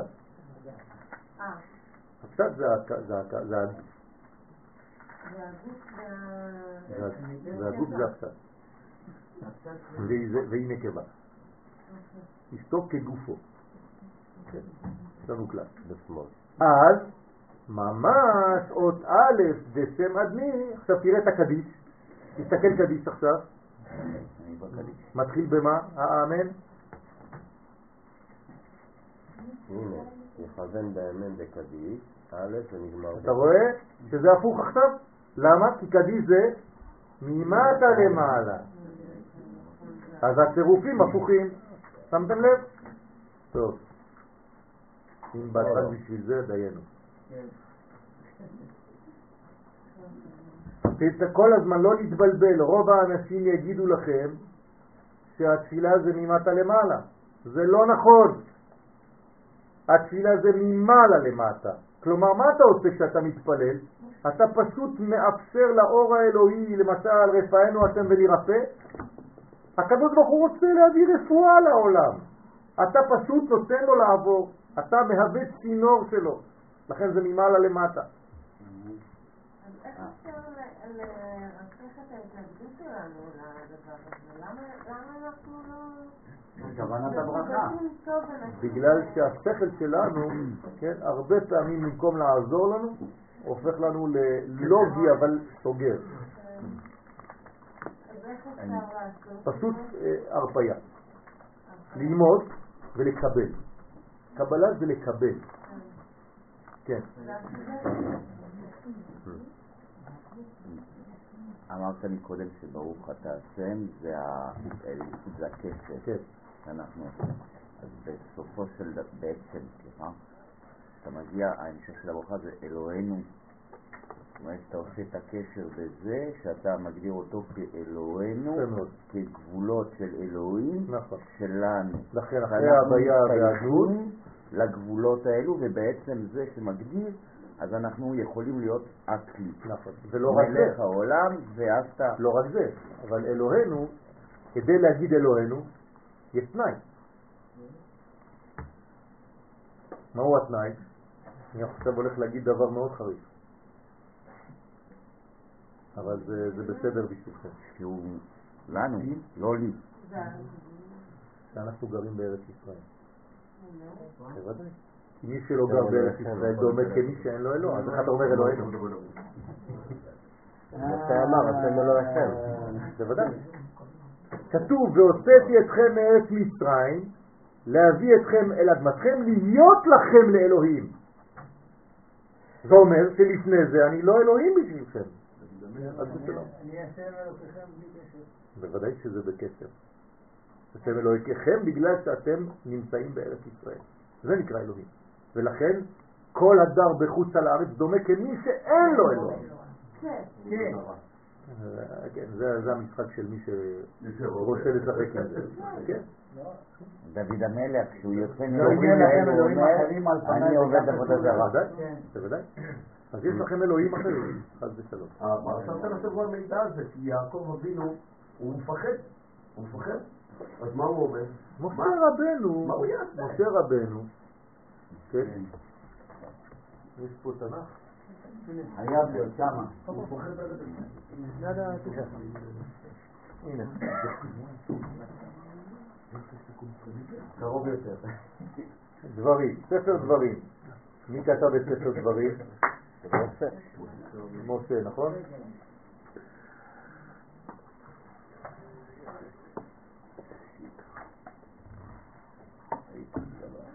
דרך אגב, יש דברים שמשה לא כתב? לא, כשאני אומר כתב, זאת אומרת שמשה עכשיו פשוט הופך להיות אה, מנבא את כל הספר כולו בבת אחת. לא מפסיק במשך 36 ימים, לומר, לומר, לומר, לומר, לומר, עד יום מותו. מראש חודש שבט עד ז' באדר. זה כל ספר דברים. לכן משה רבנו פה מדבר, כמובן שזה נבואה, אבל זה כבר לא כאילו הקדוש ברוך הוא אומר לו דבר אל בני ישראל ואמרת. אתה לא תראה דבר כזה בספר דברים. משה מדבר, משה מדבר, משה מדבר, משה מדבר. אז מה הוא אומר? ראה נתתי לפניכם את הארץ, בואו ורשו את הארץ, אשר נשבע אדוני לאבותיכם, לאברהם, יצחק ויעקב, לתת להם ולזרם אחריהם. ואומר עליכם, מי מדבר? משה. משה. הוא מספר את כל מה שקורה. בעת ההיא לאמור, לא אוכל לבדי שאת אתכם, אדוני אלוהיכם ירבה אתכם. למה לא אמר אלוהינו? יפה מאוד. זה מה ששואל הזוהר. למה הוא לא אומר אלוהינו? בגלל שהוא לא נכנס לארץ ישראל. אז הוא אומר שזה אלוהיכם ולא אלוהי, אפילו משה רבנו. אבל זה לא אומר אלוהים. לא, אבל לא אלוהים זה הגשמה. אלוהים זה הגשמה. האלוהים זה גילוי, אי אפשר לגלות בחוץ לארץ, זה עבודה זרה. זה דברים שרואים משם? לא רואים משם. אני מדבר במונחים של קבלה פה, במונחים פנימיים. אלוהים צריך לעשות מההוויה אלוהים, נכון? אדוני הוא האלוהים. אם אתה נשאר בהוויה, זאת אומרת שהיהדות שלך תלושה מהמציאות. איפה היא תלושה מהמציאות? בגלות. בסדר? בחיים.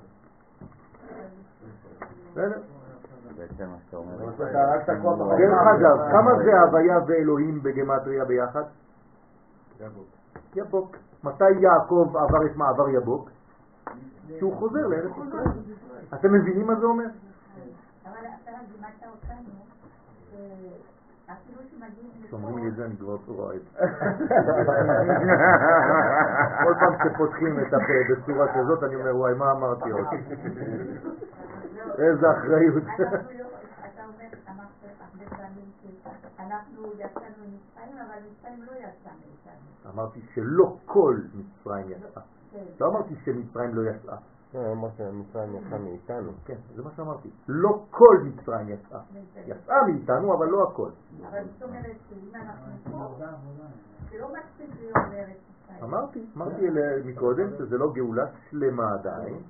כן, צריך להשלים. בסדר? אז עכשיו אתם מבינים מה זה מעבר יבוק? יבוק זה שילוב שם הוויה ושם אלוהים. מתי אתה עובר את מעבר יבוק? כשאתה מגיע למציאות, ארץ ישראל. לדברים, דברים, ספר דברים, דברים. משה. לא, זה לא אותו דבר. בראשית, ראש, אני לא מבין בראש. שמות זה עדיין בפה, אבל זה שם, אני כבר מתחיל להגדיר. ויקרא, ברגע שהגדרתי אני יכול לקרוא. במדבר, אני צריך עכשיו לחצות כדי להגיע לדבר. דברים. ואז יש ישוע. יהושע. מה? בוודאי, בוודאי. אז זה אנשים שהם בגולה ויש להם כל כך הרבה עוצמות לא, לא, לא, אין, להם אה, אה, עוצמות. יש להם עוצמות, אבל הם לא מגיעים לעוצמות שהיה להם, שהייתה להם, היו להם אם הם היו בארץ ישראל. בלי שום קשר בכלל. לא יכולים להגיע לקרסול של ארץ חוץ ישראל. מזה, התפקיד של משה זה נסיעה. בסדר? אה, אז משה רבנו, לפני שנכנסו לארץ ישראל, משה לפה. אנחנו לומדים המון דברים לא. נכון, אם הם היו בארץ ישראל, התורה שלהם הייתה כפלי כפליים ממה שאת יודעת היום.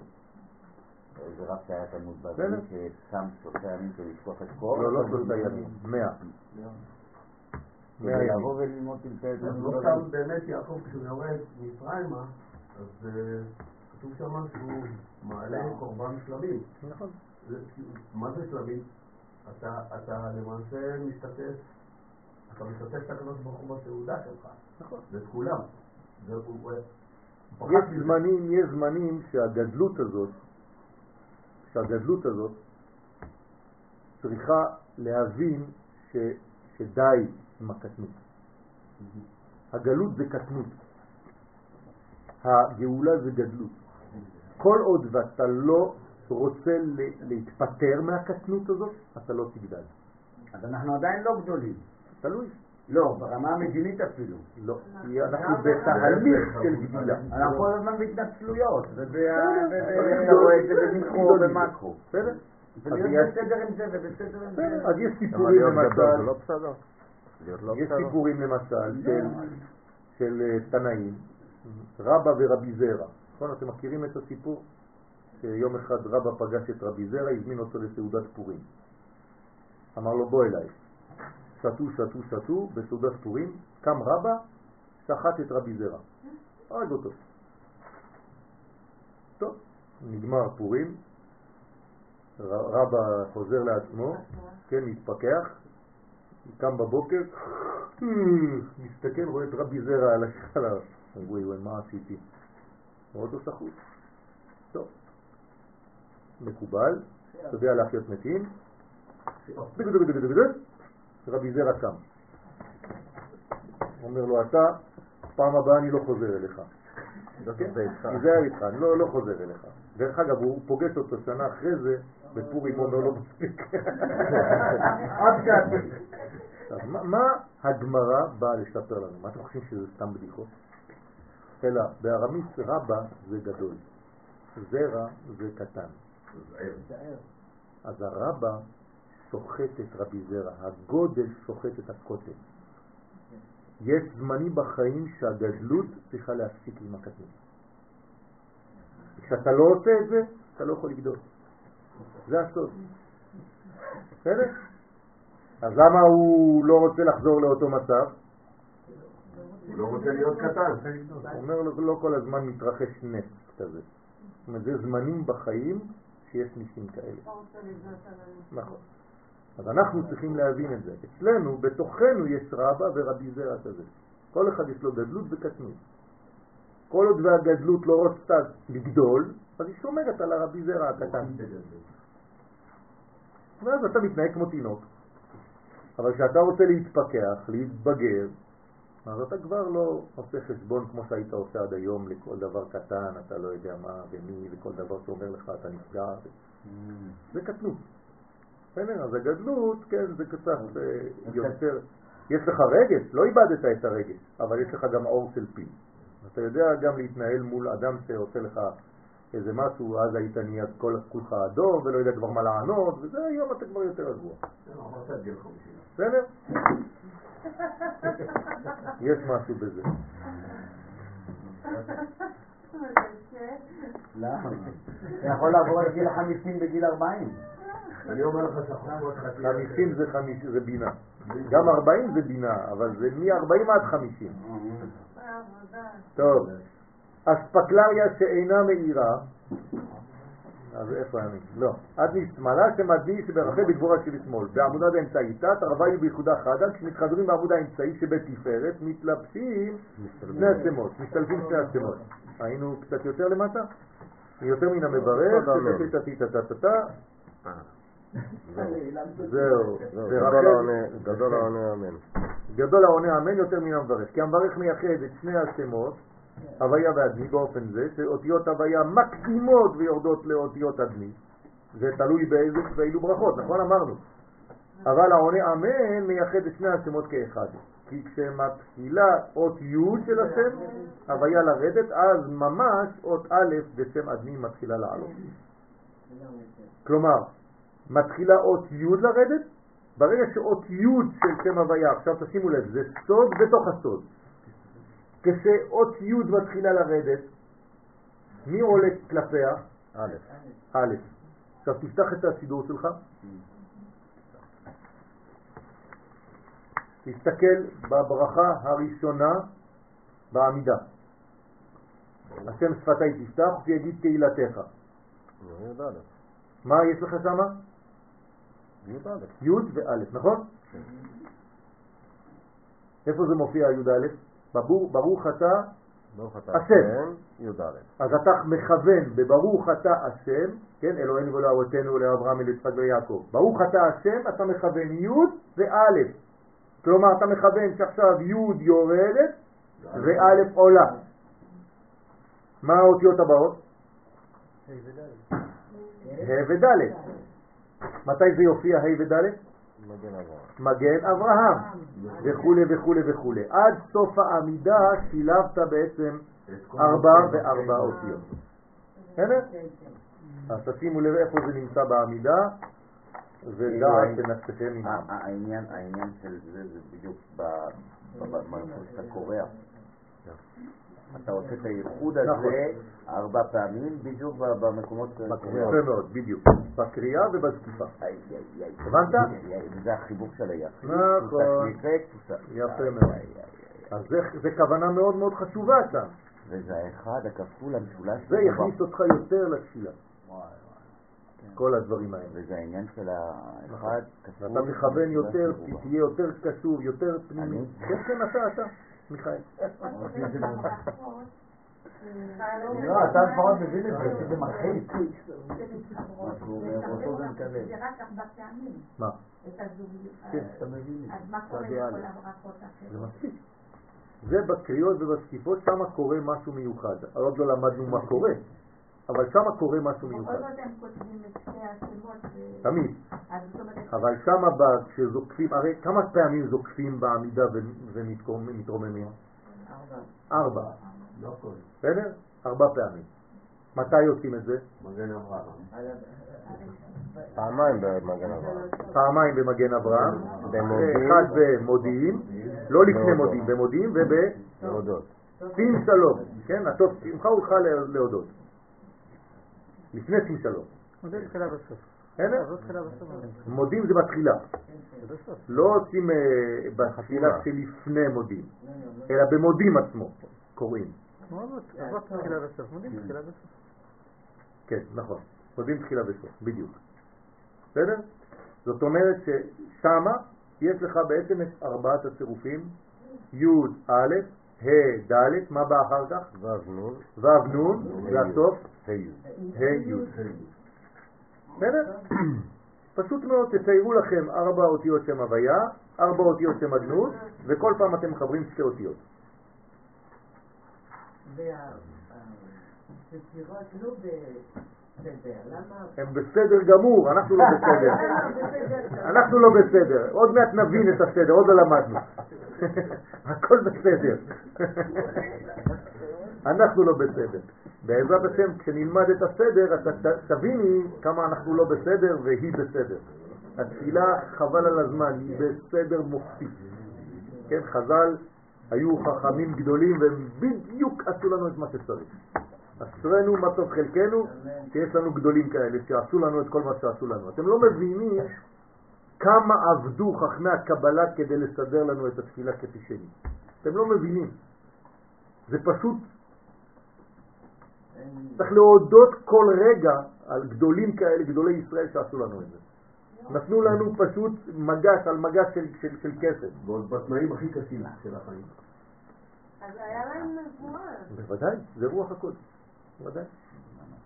בוודאי. לא משנים שום תפילה וצריך להיזהר מאוד. ודרך אגב, יש כמה סידורים כאלה שאני לא כל כך מחבב בגלל שהם אה, מוסיפים כל מיני דברים, שמות, בהלל שלם, במקום בהלל והודאה, בהלל שלם, הם מוסיפים כל מיני פרטים, כל הזמן אתה מרגיש שאתה צריך להוסיף. אבל זה מוציא מהסדר? זה לא מוציא, אבל זה מוציא, כן, זה- לא טוב. צריך להיזהר מאוד. מאוד להיזהר מהדברים האלה. אני מכיר אנשים שהוציאו לדפוס, אתם מכירים את האותיות א' ויש בה ל' כזה? כן. כן. אז ה- המדפיס חשב שזה טעות, הוא מחק את הכל. וזה היה דברים של קבלה. כלומר, מי שמדפיס הוא לא מקובל, הוא פשוט יש לו בית דפוס. אז הוא מוחק מה שבא לו, הוא אומר פה זה טעות, שם שכחו אותיות, שם הוא לא מבין מה קורה. בעיה. כן, אז צריך לדעת מה כן. צריך לדעת, לכן צריך ללמוד. ולכן צריך להיזהר ולקחת ספרים שהם על פי הבן איש חי, הרב מרדכי אליהו למשל, כל אליהו.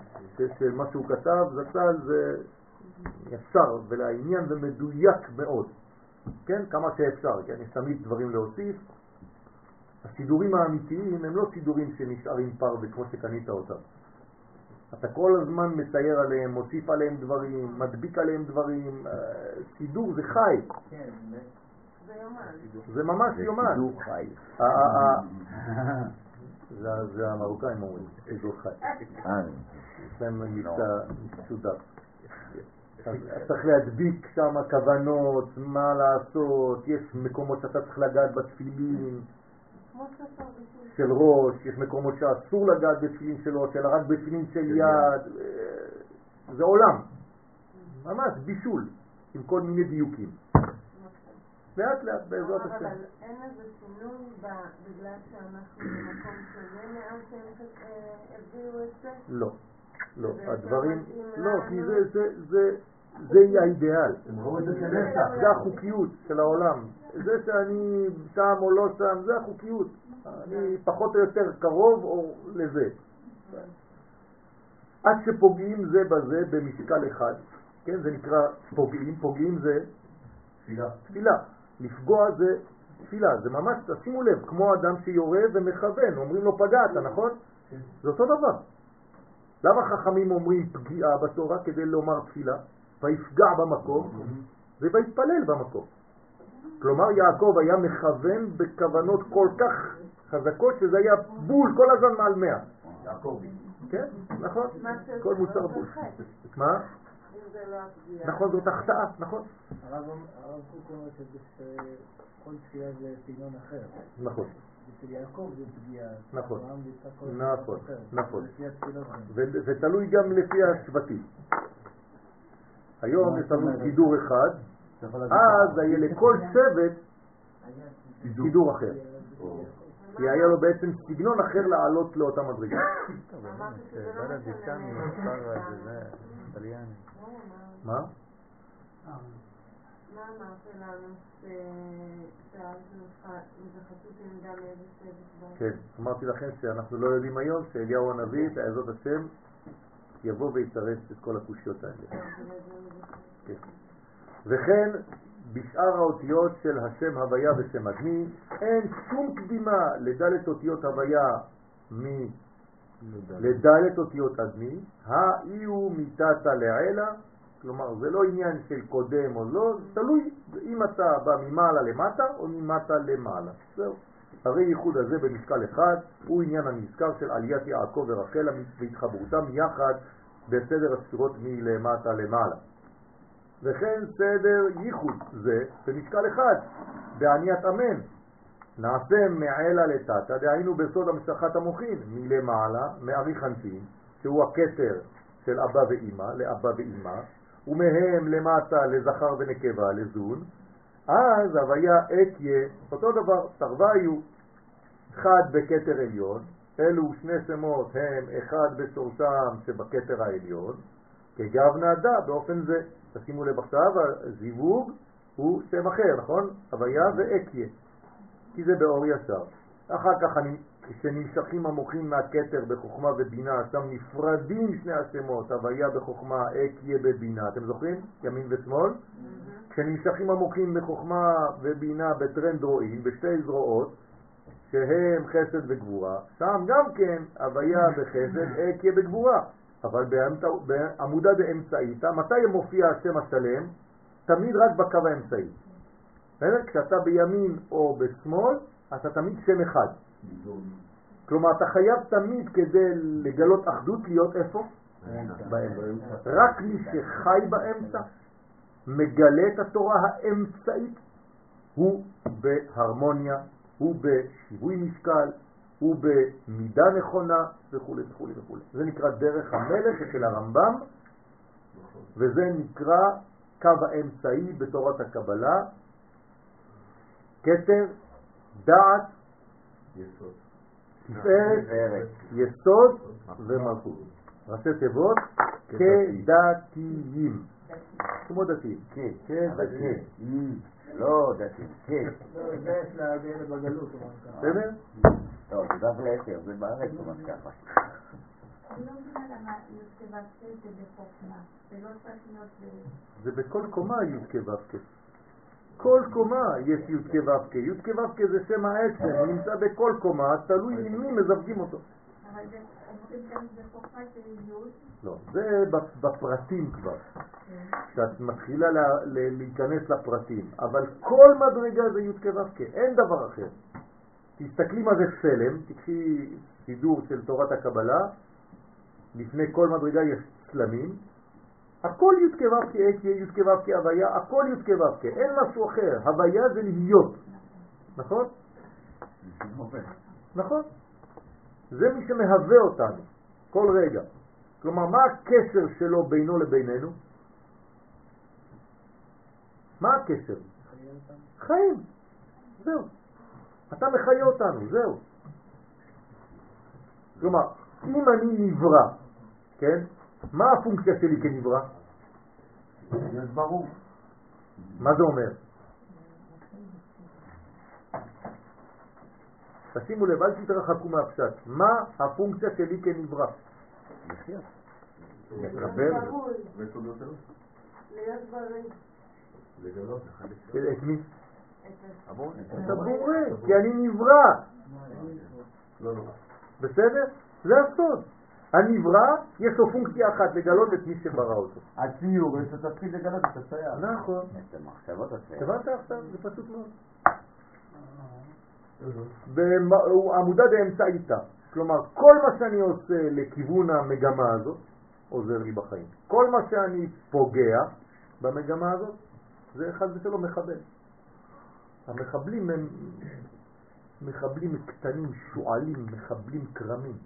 הם נכנסים בכל מיני חורים. איפה שאתה משאיר חור קטן, שם נכנס שועל. עושים את השלט? בבנים וזורקים על יהודים. כן, השם ישמור. זה מדרגה של לאה וישראל. מה? זה- מה זה? לא, לא נכנסנו לזה, אני לא רוצה להוסיף מה שהזוהר לא כותב פה. אבל יש משהו במה שאת אומרת. בעמודה באמצעיתה, בעמוד האמצעי שבתפארת, תרוויו כחדה, שני השמות הם משולבים כמו בכתר, וכשנמשכים המוחים מן התפארת בנצח ועוד, שם נפרדים שני שמות, הוויה בנצח, אקיה בהוד, תמיד אותו דבר. דלי ימינה זה שם הוויה בצד ימין, ודלי שמאלה שם אדמי שהוא בהוד בשמאל. וכשנמשכים המוחים בצדית, כלומר מתחברים איפה עכשיו? ביסוד, כן? תרוויו בייחודה כחדה, מה קרה? ממש, בסדר? אם היא מחייכת זה סימן טוב. שם שני השמות הם בייחוד ושילוב אחד. בסדר? אז אה, תמיד זה הופך להיות בעצם שתי, שני קצוות ואמצע. באמצע זה אחד.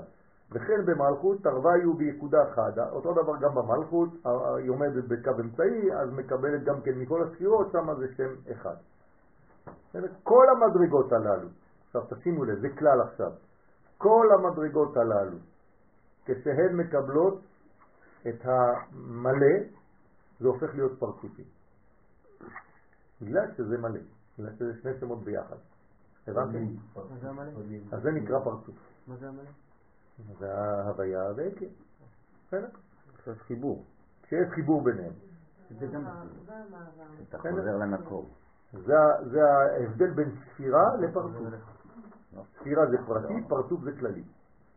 השני שמות הם בייחוד אחד, כגב נדה, באופן זה, הוויה אדמי בשילוב.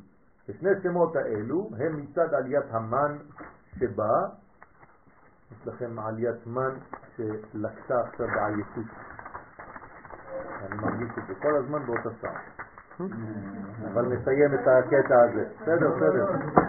מה זה היה או... אני מרגיש את ה... אם הייתי מצייר את זה הייתי... מה פרצופים זה... זה כמו איינשטיין, כן.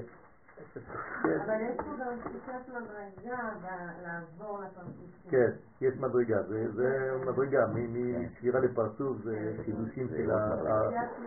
נכון, נכון, זה לא פשוט. טוב, בפנייך. אז אה, נעבור לעין בשמות, אתם רוצים? את רוצה לשיר שיר? אתה רוצה לשיר משהו? טוב, אז בואו נ- קצת ריכוז, אנחנו מחב... רק את הקטע הזה. מצד עליית מן שבא, שבא, שבי, במי? אוקיי, אבל מצד קבלתה, הערת המוחים מלמעלה מזה, ובה מתחברים הוויה אתיה, שזה באור יפשר. שמעתי חוזר כמו- ישר, באור חוזר זה הוויה יפה. אז מתחברים בה, איפה בה? במלכות. אלו שני שמות בשילוב, ובגינדה, ובשביל שיש בה ארבעה שמות האלו, כלומר אילו ארבעה שמות יש לה עכשיו? הוויה אדמי הוויה שלה, אדמי, שלה. והוויה עקב מלמעלה. והוויה עקב מלמעלה. זאת אומרת שיש בעצם הוויה עקב והוויה אדמי עכשיו, זה אורות בתוך המלכות. אורות בתוך הכלים, נכון? אורות וכלים ביחד. כמה זה בגימטריה כל הסיפור הזה? אמרנו, הוויה עקב, כמה זה? לא, זה הוויה אלוהים. 21 ו-26. לא, הוויה 21 עקב, זה 21 ו-26. זה 47. 47. 47 ו-91. יפה, כמה זה? 47 ועוד 61, כמה זה? 132. 138? כן? 41. נו, מה זה 138? קפח, קפח. שמעתם אם היה יריב פה היום? הם מוציא לכם את כל השמות כבר. זה משפחה כזה. כן, אני יודע. בגלל זה אמרתי, זה תימני. כן? לא לשכוח, הרב קפח זה סמקיה, הוויה אקיה. והוויה אדנות. רוני קפח. בסדר? זה רק שלא יקפח אותך, תיזהר. אני רציתי גם קפח. טוב. מוזר לי שלי, של ארלי. אה, קלח, קלח, סליחה, קלח, קלח פתחי חוכמה, לא קפח. קלח פתחי חוכמה, כמו הרמב"ן. בסדר? עיניים תשבי. לא. לפי ארון יש שמות מה זה חתן תפוחים? זה זה, זה זה? זה אותו דבר. קלח, קלח. קלח, סליחה, לא קפח, קלח, בסדר? זה מה שכתב הרמח"ל בספר שלו, קלח פתחי חוכמה. הוא כתב ספר, נכון? קלח פתחי חוכמה, זה זה. הרמח"ל, בסדר? הקדוש. היא קריית ארבע, אז לכן קוראים למדרגה הזאת קריית ארבע. למה קוראים לה קריית ארבע? בגלל שיש בה ארבע. ארבעה. ארבע- ארבעה שמות, שהם הוויה אקיה והוויה עדי. היא נקראת קריית ארבע. כלומר, מה יש בקריית ארבע בעצם? חיבור בין אור ישר לבין אור חוזר. זאת אומרת שזה המדרגה שמחברת בין, בין העולמות, לכן זה חברון. מלשון חיבור, כן. קריית ארבע היא חברון מלשון חיבור של הבינה, חיבור נון. כנגד חיבורה דארבע שמות. בגלל שזה אותו דבר, כל אחד מגלה את המדרגה האחת של אחד מהשמות. כן, הזכר הוא מגלה את הזכר, והנקבה שביחס אליו מגלה את שם הדמות, או הוויה עקב. כן. כנגד מה שנתחברו בארבעה שמות הנ"ל, בעינון בארבע פרשיין בתפילין ביד, אכן יש בו בתפילין של יד ארבע פרשיות, אבל הן כתובות יחד, שהן סוד המוחין של חוכמה ובינה, וחסד וגבורה דעת שבמלכות. כן, זאת אומרת שיש פה בעצם דעת ורגש, נכון? מה, מה, מה, מה, מה העניין ביניהם? וידעת היום. אצל הגויים אומרים שלאהבה יש דעת שהדעת לא יודעת. Le cœur a ses raisons que la raison ne connaît pas. אבל אצלנו זה הפוך, אסור להגיד את זה. כי חייב לחבר את התפילין של ראש עם תפילין של יד. מוח ולב. לכן, ses raisons que la raison doit connaître. בסדר? זאת אומרת שהדעת והמעשים צריכים להיות מחוברים. כי זה מתחיל ביד. מבחינתנו זה מתחיל ביד. מבחינה עליונה זה מתחיל בראש. תלוי מאיפה אתה מתחיל. בעולם שלנו ממטה למעלה זה תפילין של יד ותפילין של ראש, אבל בשורשים זה תפילין של ראש ותפילין של יד. כי בחוכמה יש... גם מה? התפילין של הראש עצמם. כן, יש את המ- המחשבה והמעשה. כן, נכון. מוח ימין ומוח שמאל. ובבינה שם אקיה, הנה אתם אומרים עכשיו, אתם רואים, הוא, הוא אומר עכשיו מה זה, חוכמה זה שם הוויה, בינה זה שם אקיה, חסד זה שם הוויה, וגבורה שם אדנות. בסדר? ובארבעה בתי תפילין ברצע, גם בראש יש לנו ארבעה פרשיות, אבל פה זה מחולק, בגלל שיש קווים, כלומר כל אחד יש לו בית משלו, ביד זה בית אחד, נכון? הכל בפנים, פה זה ארבעה בתים קטנים בתוך הבית של תפילין של ראש, יש גם כן אלו ארבעה שמות, כן? כל הסוד הזה זה אותו עניין שהם סוד המוחין דזעיר אנפין. עד כאן להיום. אז למעשה בחברות ראש חדשות, זה- כאילו קריאת ארבע. נכון.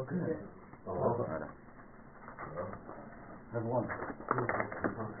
קריאת זה גם קריאה, זה אותו דבר. קוראים בשם השם. מה?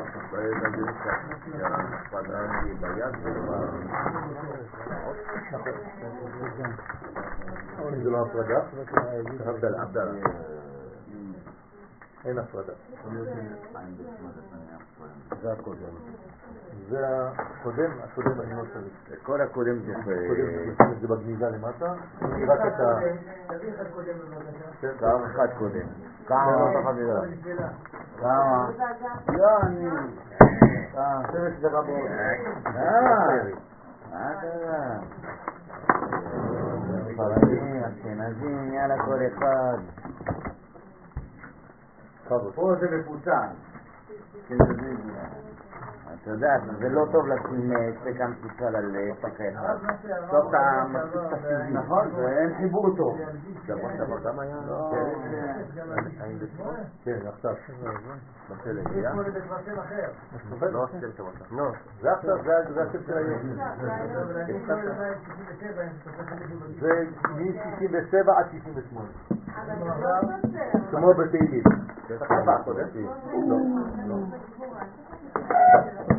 בטח ארבעה חודשים. מה אתה רוצה? מה? מה קרה? שמת את זה על הכובע. זה היה לנו. פתאום לא רוצה לקנות נורא מעניין. אה? כן. אני מרים אתה רוצה להגיד. כל המים נזלו לנו, החלפתי הכל. לאלומיניום. כן, היה לי את זה של הברזל הזה. של ה- אה? כן, אבל זה הכל, אה, זה, הכל מים נוזלים בכל מקום. מה זה בלגיה? יש פתרונות. כן, ניסיתי כל הפתרונות. בלאגן שלם. חזרתי ל- לאלומיניום. טוב. עמדו סח. טוב, השם ח' ב' ו'. אתם מכירים את השם הזה, הוא שם די נפוץ, כן? זה הקשר הנשמתי. זאת אומרת, זה קשר לנשמות. זה קשר עם עולמות אחרים שבהם יש בהם נשמות, כלומר עולם מקביל, כן, יש קשר בין העולם הזה לעולם המקביל של הנשמות. בהכרח שלא שלא נמצאות בגוף? כן, שלא נמצאות בגוף. בהכרח? כן. השם הס"ח בסדר עין בית שמות הוא ח' בית ו' והוא מלשון מחבוא כיוון שיש בו הכוח להשיב את הניצוצות הקדושים העשוקים בידי החיצונים אל מקומם בקודש שהוא מקום המוצנע והמוגן בכוונה שלא ישלטו בהם עיני הכוחות הרעים שמצד הקליפה. זאת אומרת, בפשטות, השם הזה עוזר להוציא מהקליפות את מה שאיבדנו שם כשחטאנו. כל פעם שאני חוטא, חלק ממני נשאר בחטא. ואני חייב ללכת ללקט, להחזיר את זה לעצמי, אני חייב לצאת למלחמה כדי להחזיר את האשת, אשת יפת תואר, את השביה, שהיא עסוקה עכשיו ביד החיצונים, אני חייב להחזיר אותה אליי. כן? מה? במנחה של שבת, של ערב שבת. זה מה שאנחנו מעלים הכל כבר, אבל בשבוע צריך להביא את זה למלכות. בערב שבת המלכות רק עולה. נכנסת לאצילות, אבל כל העבודה שאתה צריך לעשות בשבוע זה ללכת לאסוף. אז צריך לאסוף את זה לפני שבת. עכשיו השם הזה, הוא עוזר לעשות את העבודה הזאת. זאת אומרת שכשאני עוצם את העיניים ואני מכוון בשם הזה ח' ב' וו', אני מכוון על כל הכוחות שלי. איך נקרא כוח בעברית? חיל, נכון? אותו דבר. חיל. חיל בלע, כל הכוחות שלי שנבלעו, ויקיענו. זה ח' ב' ו'. חיל בלע ויקיענו. כלומר, אני הולך למקומות שבלעו את הכוחות שלי, ואני גורם להם להקיא. אז מה הם מקיאים? את מה ששייך לי. ואני מיד לוקח את מה ששייך לי ומחזיר לעצמי. ככה זה עובד. אוקיי. חכמי הסוד כבר גילו לנו שאין שליטתם של החיצונים אלא מהמידה השמינית ומטה. וממנה הם מצליחים לגזול ולעשוק ניצוצות של קדושה. מה זה השמינית? לכן באה האות הראשונה בצירוף ח' ב' ו' להזכיר המידה השמינית ח' שמאותה קומה דווקא יוצאות הניצוצות, כן, יוצאים הניצוצות, יוצאו הניצוצות ויוחזרו לתחום הקודש. שמה צריך ללכת, לשמיני. עכשיו נראה את זה. בסוד, עכשיו תשימו לב לראשי תיבות, ח' ב' ו', חיל, בלע, ויקיענו. זה הכוונה. והבירורים, עכשיו, מה עושים עם הבירורים? ברגע שלקחתי את הכוחות ששייכים לי, שאני מחזיר לעצמי, נעשים תמיד במחשבה. נכון? איך אומר הזוהר? במחשבה התברירו. זאת אומרת, כל הדברים שאני עושה, זה לא שאני יוצא פיזית לאיזשהו מקום כדי להחזיר לעצמי, זה פשוט במחשבה שלי. המחשבה שלי, אני מכניס אותה לפעולה, אני אומר לה עכשיו תרוצי, כנסי למקומות המסוכנים האלה, שהיית בהם, שהשארת בהם דברים, בשם קדוש, כי אתה צריך שמירה, אם אתה נכנס לשם עוד פעם אתה תיפול. אז השם הזה שומר עליך שלא תיפול, אלא שאתה תיכנס לשם ותגנוב את הניצוצות ששייכים לך. מסתערבים, בסדר? בקדושה. דובדבן, בסדר? יחידה, אה, בסדר? שנכנסת ומחזירה. בסדר? ולכן, יש באות ח' הראשונה סוד החוכמה גם כן. זה בחוכמה התבריאו. ויש לדעת שהבירורים עולים מן הקליפות ומתרכזים, כן, מה קוראים לניצוצות האלה? איפה אני שם אותם? אני צריך להכניס אותם לאיזה ארגז בינתיים, נכון? בבטן עליונה הנקראת באר. כלומר, כל פעם שאני מלקט ניצוץ אחד, אני מכניס אותו לבאר הזה. זה, זה המלחמות בכל סדר בראשית. נכון, עם הפלישתים, נכון. מה, על הבארות? על הבארות. כל אבותינו נלחמות על בארות, לא? הוא סותם והוא פותח והוא סותם והוא אבל היו פותח. שבע בארות, לא? לא, יותר. הם עושים את זה תרתי משמע. לא? ואחר כך, מתוך הבאר, עולים הניצוצות לעילה בסוד מים נוקבים. זאת אומרת, זה תמיד במדרגה של המתנה, זהו, זה לא יפה. ושם אני מעלה אותם אל המדרגות העליונות. בסדר? עכשיו, איפה זה הבאר? הבאר זה בינה, נכון? זאת אומרת, זה בינה? נכון. הבאר היא בינה, אני, אני ביררתי עם החוכמה, נכון? אז הבינה היא בעצם נכנסת לפעולה ועושה את הבירור ושומרת את זה בבטן שלה. זה כאילו שהם נכנסים לעיבור בתוך הבטן שלה, של הבינה. הם מקבלים... בכל מדרגה, בכל מדרגה יש את הבינה הזאת, בסדר? ומשם בעצם מכינים אותם, מנקים אותם, כאילו. מתארים אותם.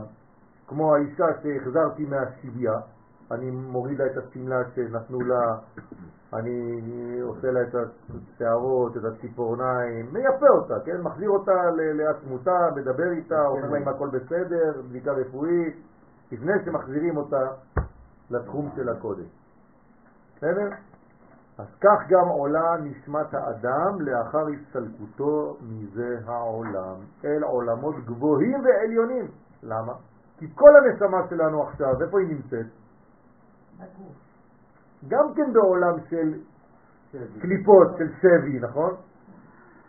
כשאדם נפטר מהעולם הזה, זה כאילו שמישהו למעלה, בעולם האחר, לקח אותו, ירד לפה, ירד לפה. ולקח, איך זה נקרא בשיר השירים?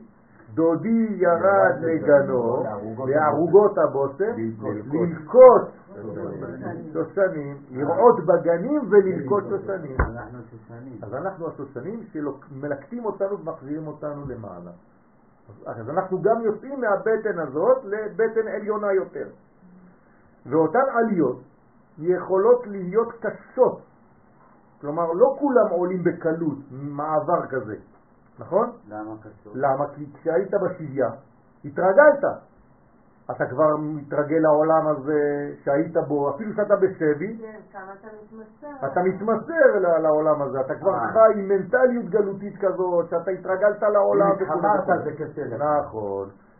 אז איך אומרים חז"ל? שהצדיקים, כשבאים לקחת את הנשמה שלהם, זה כאילו שיש קערה עם חלב, והם שערה בתוך הקערה של החלב. אז מכניסים כפית או אצבע, מוציאים את השערה, נכון? זה צדיקים. והרשעים זה הרשעים זה עץ מלא קוצים עם צמר גפן. שכשאתה מוציא, הכל נשאר ככה לבן שם, נקרע, וזה קשה להם לעזוב את העולם הזה. אז כשהנשמות יוצאות, לרשע קשה מאוד לעזוב, ולצדיק קל מאוד לעזוב. לכן הוא מת במיטת נשיקה, והוא בקושי יותר. ובמיוחד, אתה, אתה, חולם, אתה לא, כי זה... נכנסת לסרט. לא, כי זה מפריע לי כשאתה אומר חוזרים לשם. כן. כי מבחינתי לחזור זה לפה. כן, אבל היינו שם לפני שירדנו לפה. משם באנו. כן, אבל אם העבודה האמיתית היא כאן... נכון, אבל משם באנו. אבל אתה אתה גומר את העבודה, אתה בא. הביתה, אתה חוזר הביתה. שמה שמה- הפנסיה. משם שלחו אותך לפה. אז אתה חוזר לשם. פנסיה טובה זה. שמה זה אחרי הפנסיה. יחזירו אותך לפה לעוד אה, מסלול. או שלא. מה זה המילה השמינית? מקווה שלא. עוד, נכון? המידה השמינית תלוי מאיפה אתה סופר. מה שאתה כתבת. מה מה שאני כתבתי זה נצח. כתר, חוכמה, בינה, חסד, גבורה, תפארת, נצח? כן, הוד. הוד. אז למה מהוד אה, יוצאות הניצוצות ולא מיסוד? בגלל שכל הבניין של המלכות מתחיל באמת בנצח ובהוד. הם שניהם אחד בעצם, נצח והוד, אבל ההוד הוא בעצם ה... יהיו בנצח. מאוד אמרנו. כלומר, המעבר מן העליון לתחתון זה בהוד. שם מתחילים העולמות התחתונים. זאת אומרת, המדרגה הראשונה של התחתונים זה ההוד. עוד פעם, נצח והוד זה, זה אחד. קשה, אסור להפריד ביניהם באמת, אבל אנחנו מבדילים ביניהם לצורך העניין. לכן זה גם נצח וגם הוד, כל הזמן. אבל פה זה יותר ספציפי הוד, נכון. אבל זה כבר תחתון.